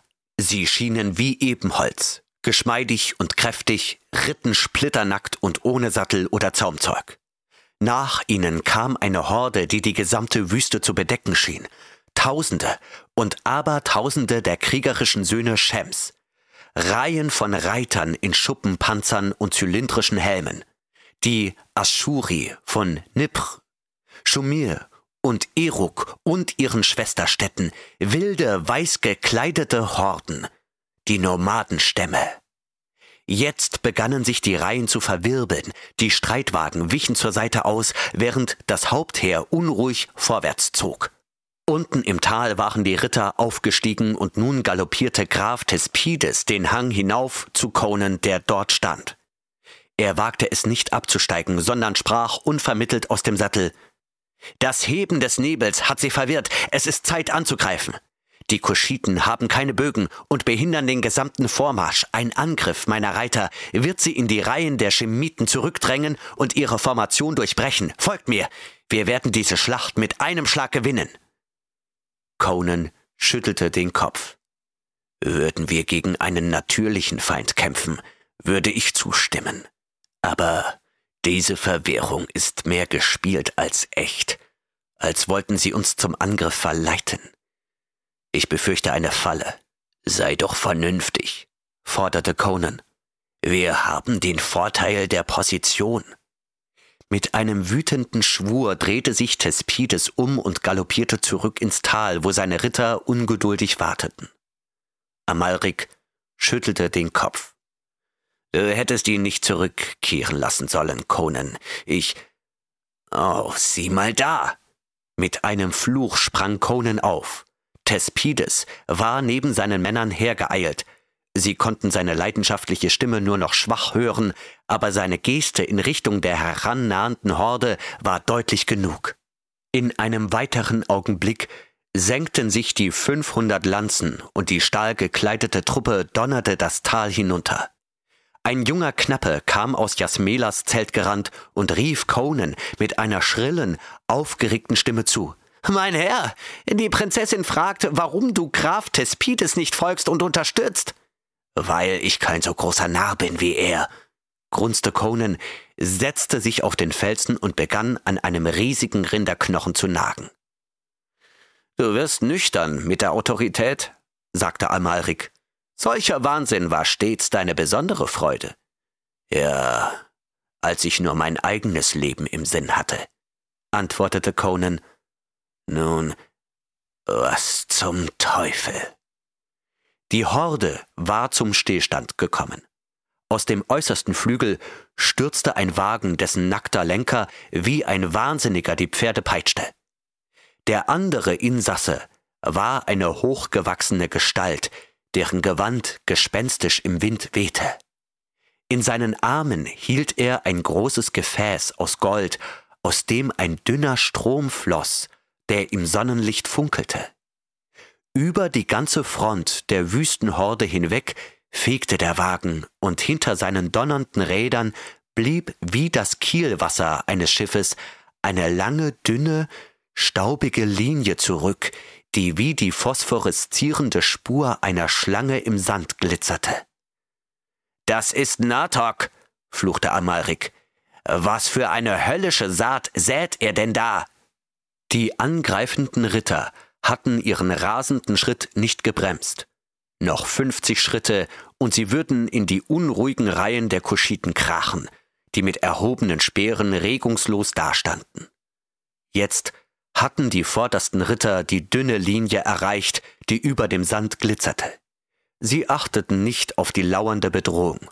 Doch als die stahlbeschlagenen Hufe der Pferde darauf traten, war es, als würde Stahl auf Feuerstein treffen, nur mit einem noch schrecklicheren Ausgang. Eine furchtbare Explosion erschütterte die Wüste, die sich mit einem gewaltigen Ausbruch weißer Flammen entlang der gestreuten Linie zu spalten schien. In diesem Augenblick sah man die gesamte vorderste Reihe der Ritter in diese Flamme gehüllt. Pferde und stahlgekleidete Ritter verdorrten in dem grellen Licht wie Insekten in einer offenen Flamme. Im nächsten Augenblick türmten sich die hinteren Reihen über ihre verkohlten Leiber. Unfähig, ihre rasende Geschwindigkeit zu bremsen, stürzte ein Trupp nach dem anderen in die Zerstörung. Mit erschreckender Plötzlichkeit hatte sich der Angriff in einen Scherbenhaufen verwandelt, in dem gepanzerte Gestalten inmitten schreiender, verstümmelter Pferde starben. Die trügerische Verwirrung verschwand, als sich die Horde in geordneten Reihen aufstellte. Die wilden Kuschiten stürzten sich in das Getümmel, spießten die Verwundeten auf und zertrümmerten die Helme der Ritter mit Steinen und Eisenhämmern. Es war so schnell vorbei, dass die Beobachter an den Hängen wie betäubt dastanden, und wieder bewegte sich die Horde vorwärts, teilte sich auf, um den verkohlten Leichenbergen auszuweichen. Von den Hügeln ertönte ein Schrei. Wir kämpfen nicht gegen Menschen, sondern gegen Teufel. Auf beiden Bergkämmen schwankten die Männer. Einer stürzte auf das Plateau zu, Schaum tropfte von seinem Bart. Flieht, flieht! geiferte er. Wer kann Natoks Magie bekämpfen? Mit einem Knurren sprang Conan von seinem Felsen und schlug ihm mit dem Rinderknochen. Er fiel um, Blut lief aus Nase und Mund. Conan zog sein Schwert. Seine Augen waren Schlitze aus blauem Feuerdraht. Zurück auf eure Posten, brüllte er.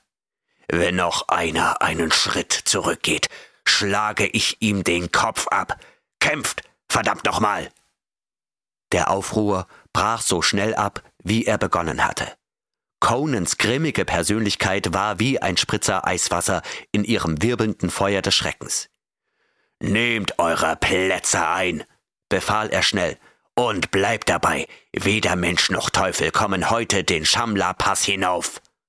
Dort, wo der Rand der Hochebene in den Talhang überging, spannten die Söldner ihre Gürtel und umklammerten ihre Speere. Hinter ihnen saßen die Lanzenreiter auf ihren Pferden und an einer Seite waren die Speerträger der Koraya als Reserve stationiert. Jasmela, die bleich und sprachlos am Eingang ihres Zeltes stand, erschien das Heer im Vergleich zu der heranstürmenden Wüstenhorde wie eine erbärmliche Schar. Conan stand inmitten der Speerträger. Er wusste, dass die Angreifer nicht versuchen würden, mit einem Streitwagen gegen die Bogenschützen den Pass hinaufzufahren, aber er stöhnte überrascht auf, als er sah, wie die Reiter abstiegen. Diese wilden Männer besaßen keine Versorgungszüge, Feldflaschen und Beutel hingen an ihren Sattelspitzen. Jetzt tranken sie das letzte Wasser aus und warfen ihre Feldflaschen weg. Das ist der Todesgriff, murmelte er, als sich die Reihen zu Fuß formierten. Ich hätte lieber einen Kavallerieangriff gehabt. Verwundete Pferde brennen durch und zerstören die Formationen.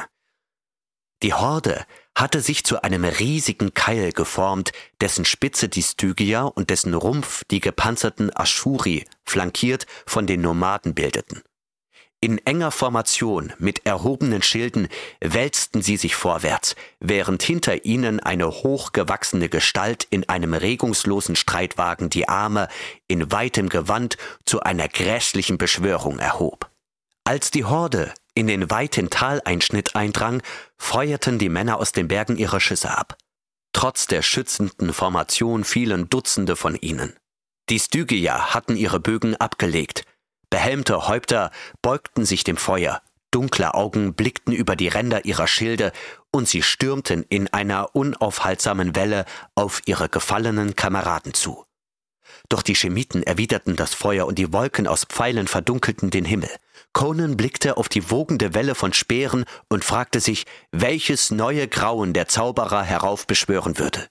Irgendwie hatte er das Gefühl, dass Natok wie alle seiner Art in der Verteidigung schrecklicher war als im Angriff. Gegen ihn in die Offensive zu gehen, lud zur Katastrophe ein. Aber sicherlich war es Magie, die die Horde im Angesicht des Todes vorantrieb. Conan stockte der Atem angesichts der Verwüstung, die in den vorrückenden Reihen angerichtet wurde. Die Ränder des Keils schienen zu zerfließen und das Tal war bereits mit Toten übersät. Doch die Überlebenden stürmten weiter wie Wahnsinnige, die den Tod nicht kannten. Allein durch die Anzahl ihrer Pfeile begannen sie die Bogenschützen auf den Klippen zu überrollen. Wolken von Pfeilen schossen in die Höhe und trieben die Soldaten in Deckung. Panik ergriff sie angesichts dieses unaufhaltsamen Vormarsches, und sie spannten ihre Bögen wie wild, die Augen starr wie gefangene Wölfe. Als sich die Horde der Engstelle des Passes näherte, donnerten Felsbrocken herab und zermalmten die Männer reihenweise, doch der Angriff wankte nicht. Conans Wölfe wappneten sich gegen die unvermeidliche Wucht des Aufpralls. In ihrer engen Formation und ihrer überlegenen Rüstung konnten ihnen die Pfeile wenig anhaben. Conan fürchtete den Aufprall des Angriffs, wenn der riesige Keil gegen seine dünnen Reihen prallen würde. Jetzt wurde ihm klar, dass dieser Angriff nicht mehr aufzuhalten war. Er packte einen Zahemi, der in seiner Nähe stand, an der Schulter. Gibt es einen Weg, auf dem die Reiter in das verborgene Tal jenseits des westlichen Bergrückens hinabsteigen können? Ja, ein steiler, gefahrvoller Pfad, geheim und ständig bewacht, aber Conan zerrte ihn dorthin, wo Amalrik auf seinem großen Schlachtross saß. Amalrik, schnappte er, folgt diesem Mann. Er wird dich in das äußere Tal führen, reite es hinunter, umrunde das Ende des Bergrückens und greife die Horde von hinten an. Sprich nicht, sondern geh. Ich weiß, es ist Wahnsinn, aber wir sind sowieso dem Untergang geweiht. Ich werde so viel Schaden anrichten, wie wir können, bevor wir sterben. Beeilt euch! Amalriks Schnurrbart kräuselte sich zu einem grimmigen Grinsen, und wenige Augenblicke später folgten seine Lanzenreiter dem Führer in ein Gewirr von Schluchten, die vom Plateau abzweigten. Conan lief mit dem Schwert in der Hand zu den Pikenieren zurück. Er war nicht zu spät gekommen. Auf beiden Bergkämmen ließen Schupras Bergmänner, verrückt vor Erwartung der Niederlage, verzweifelt ihre Speere auf sie niederprasseln. Im Tal und an den Hängen starben die Männer wie die Fliegen, und mit Gebrüll und einem unaufhaltsamen Aufwärtsschwung stürzten die Stygia auf die Söldner. In einem Wirbelsturm aus donnerndem Stahl drehten und schwankten die Linien. Es war ein Kampf von Adligen gegen Berufssoldaten. Schilde prallten auf Schilde, und dazwischen fuhren Speere ein und Blut spritzte. Conan sah die mächtige Gestalt des Prinzen Kutamun über dem Meer von Schwertern, aber die Meute hielt ihn fest, Brust an Brust mit dunklen Gestalten, die keuchten und schlugen. Hinter den Stygiern wogten und brüllten die Aschuri. Zu beiden Seiten kletterten die Nomaden die Klippen hinauf und lieferten sich Handgemenge mit ihren Bergverwandten. Entlang der Kämme der Bergrücken tobte der Kampf in blinder, keuchender Wildheit. Mit Zähnen und Klauen, schäumend vor Wahnsinn und alten Fäden, metzelten, schlugen und starben die Stammesmitglieder. Mit wehendem Haar rannten die nackten Kuschiten heulend ins Getümmel. Conan hatte den Eindruck, dass seine schweißgeblendeten Augen in ein Meer aus Stahl blickten, das das Tal von Bergkamm zu Bergkamm füllte und brodelte. Der Kampf war in eine blutige Sackgasse geraten. Die Männer aus den Bergen hielten die Bergkämme und die Söldner hielten den Pass, indem sie sich in ihre eintauchenden Spieße klammerten und ihre Füße in die blutige Erde stemmten. Die überlegene Stellung und Rüstung glich den Vorteil der Überzahl für einen gewissen Zeitraum aus. Aber sie konnten nicht standhalten. Eine Welle nach der anderen mit grellen Gesichtern und blitzenden Speeren stürmte den Hang hinauf und die Aschuri füllten die Lücken in den stygischen Reihen. Conan sah, wie Amalriks Lanzenreiter den westlichen Kamm umrundeten, doch sie tauchten nicht auf, und die Pikeniere begannen unter den Stößen zurückzuweichen. Und Conan gab alle Hoffnung auf Sieg und Leben auf.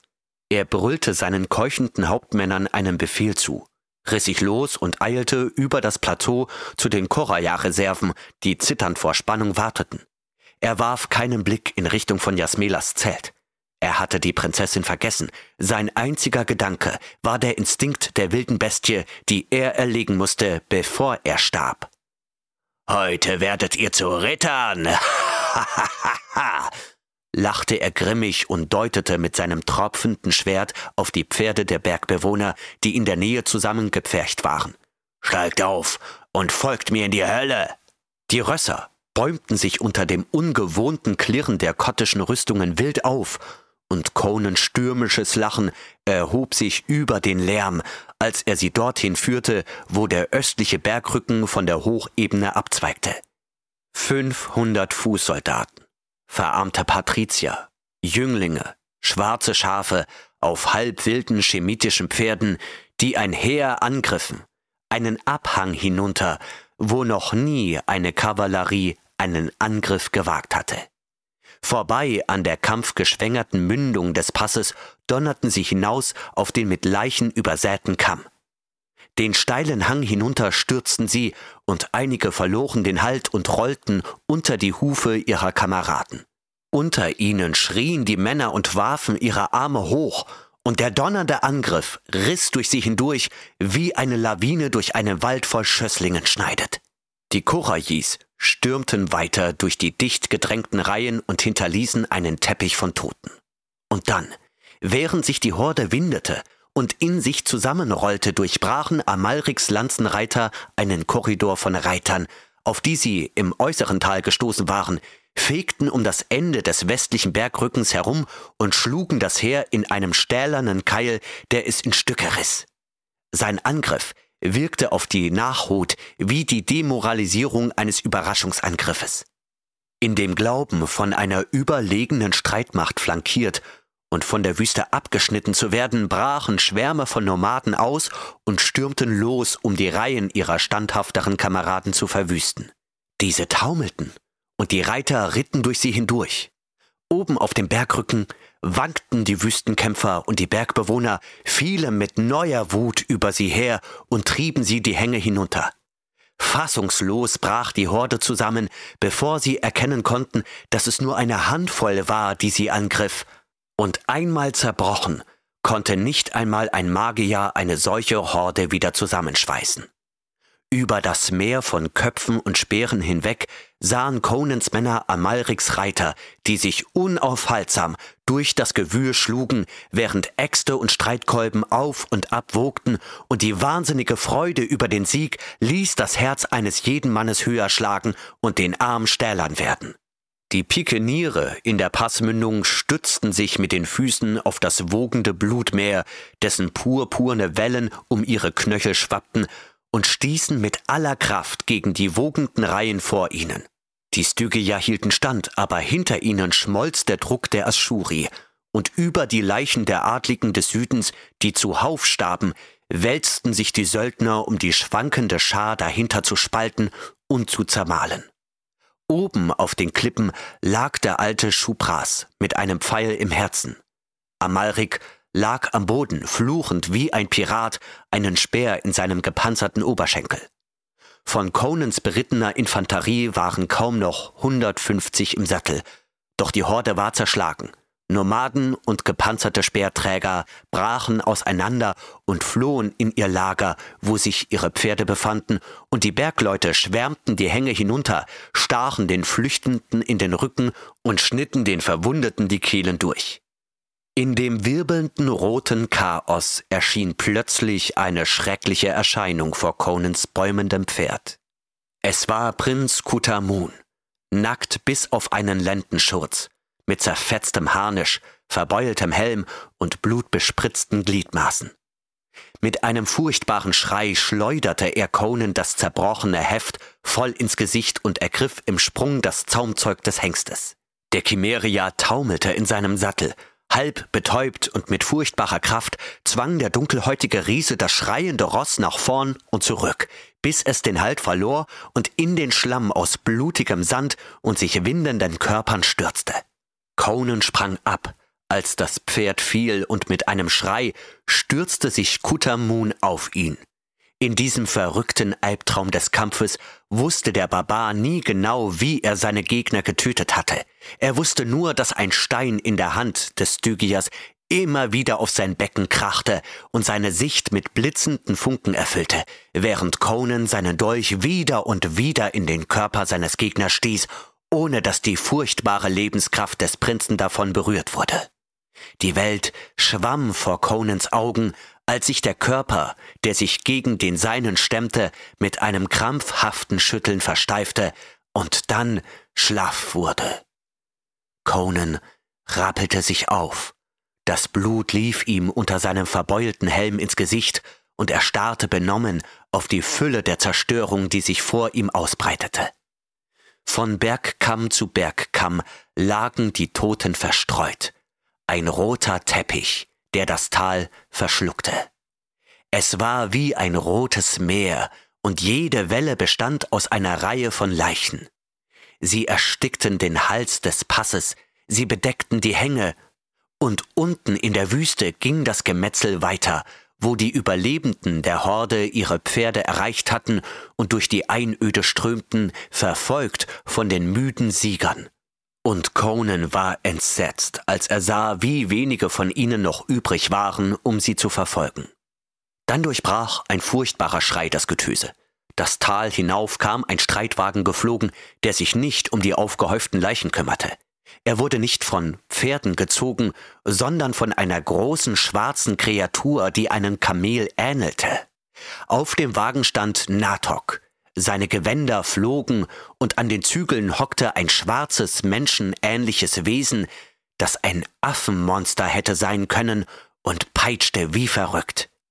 Mit einem Rauschen brennenden Windes fegte der Wagen den mit Leichen übersäten Hang hinauf, geradewegs auf das Zelt zu, in dem Jasmela allein dastand, verlassen von ihren Wachen in der Raserei der Jagd. Conan, der wie erstarrt verharrte, hörte ihren rasenden Schrei, als Natoks langer Arm sie in den Wagen hob.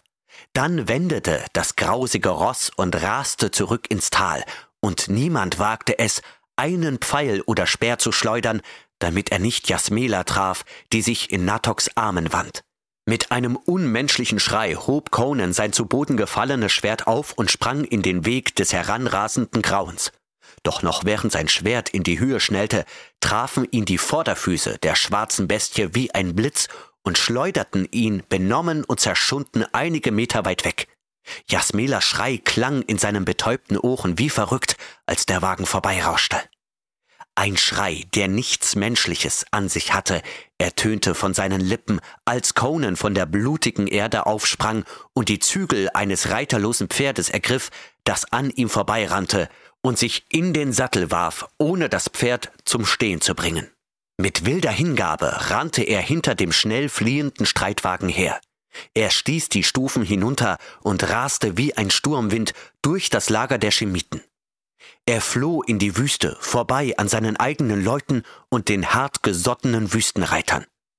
Der Wagen flog weiter und Conan setzte nach, obwohl sein Pferd unter ihm zu taumeln begann. Um sie herum lag nun die offene Wüste, die in die grelle, trostlose Pracht des Sonnenuntergangs getaucht war. Vor ihm erhoben sich die alten Ruinen und mit einem Schrei, der Conan das Blut in den Adern gefrieren ließ, warf der unmenschliche Kutscher Natok sich und das Mädchen aus dem Wagen. Sie rollten auf dem Sand und unter Conans benommenem Blick veränderte sich der Wagen und sein Ross auf schreckliche Weise. Ein schwarzes Grauen, das in keiner Weise einem Kamel ähnelte, breitete große Flügel aus und stürzte sich in den Himmel, wobei es eine flammende Wolke hinter sich herzog, in der eine schwarze, menschenähnliche Gestalt in grässlichem Triumph röchelte. Es zog so schnell vorbei, dass es wie ein Albtraum durch einen gespenstischen Schlaf raste. Natok sprang auf, warf einen raschen Blick auf seinen grimmigen Verfolger, der nicht stehen blieb, sondern hart ritt, das Schwert tief schwang und rote Tropfen verspritzte, und der Zauberer fing das ohnmächtige Mädchen auf und rannte mit ihr in die Ruinen. Conan sprang von seinem Pferd und stürzte ihnen hinterher. Er kam in einen Raum, der in unheiligem Glanz erstrahlte, obwohl draußen die Dämmerung rasch hereinbrach. Auf einem Altar aus schwarzer Jade lag Jasmela, ihr nackter Körper schimmerte in den seltsamen Licht wie Elfenbein. Ihre Gewänder lagen verstreut auf dem Boden, als hätte man sie ihr in brutaler Eile entrissen. Natok stand dem Chimeria gegenüber. Unmenschlich groß und schlank, gekleidet in grün schimmernder Seide. Er warf seinen Schleier zurück und Conan blickte in die Züge, die er auf der Zugitenmünze gesehen hatte. Ei, du Hund. Die Stimme war wie das Zischen einer Riesenschlange. Ich bin Tukrakotan. Lange lag ich in meiner Gruft und wartete auf den Tag des Erwachens und der Erlösung. Die Künste, die mich vor langer Zeit vor den Barbaren retteten, hielten mich ebenfalls gefangen, aber ich wusste, dass einer zur rechten Zeit kommen würde, und er kam, um sein Schicksal zu erfüllen und zu sterben, wie seit dreitausend Jahren kein Mensch mehr gestorben ist. In seiner ausgestreckten Hand krümmte sich etwas Lebendiges und schlug um sich. Diesmal waren es keine Spielereien der Schatten. In seiner nackten Hand hielt Tukra Kottan einen schwarzen Skorpion, mehr als einen Fuß lang, die tödlichste Kreatur der Wüste, deren stacheliger Schwanz den sofortigen Tod bedeutete. Tukra Kottans schädelartiges Antlitz verzog sich zu einem mumienhaften Grinsen. Conan zögerte, dann schleuderte er ohne Vorwarnung sein Schwert. Überrascht hatte Tukra Kottan keine Zeit, dem Wurf auszuweichen. Die Spitze traf ihn unterhalb des Herzens und ragte einen Fuß hinter seinen Schultern wieder heraus. Er stürzte zu Boden und zermalmte das giftige Ungeheuer in seinem Griff, als er fiel. Conan schritt zum Altar und hob Jasmela in seine blutverschmierten Arme. Sie warf ihre weißen Hände hysterisch schluchzend um seinen geschundenen Hals und wollte ihn nicht loslassen. Krums Teufel, Mädchen, grunzte er. Lass mich los. Fünfzigtausend Männer sind heute umgekommen und es gibt Arbeit für mich zu tun. Nein, keuchte sie und klammerte sich mit krampfhafter Gewalt an ihn, für einen Augenblick in ihrer Angst und Leidenschaft ebenso barbarisch wie er. Ich werde dich nicht gehen lassen. Ich gehöre dir. Mit Feuer, Stahl und Blut. Du bist mein, Dort hinten gehöre ich anderen. Hier bin ich mein und dein. Du sollst nicht gehen. Er zögerte, sein Verstand taumelte unter dem heftigen Aufbäumen seiner wilden Leidenschaften. Der grelle, unheimliche Schein schwebte noch immer in der schattigen Kammer und beleuchtete gespenstisch das tote Gesicht von Tukra Kottan, das ihnen freudlos und höllisch zuzugrinsen schien. Draußen in der Wüste, in den Hügeln zwischen den Meeren von Toten, starben die Männer, heulten vor Wunden, Durst und Wahnsinn, und die Königreiche schwankten.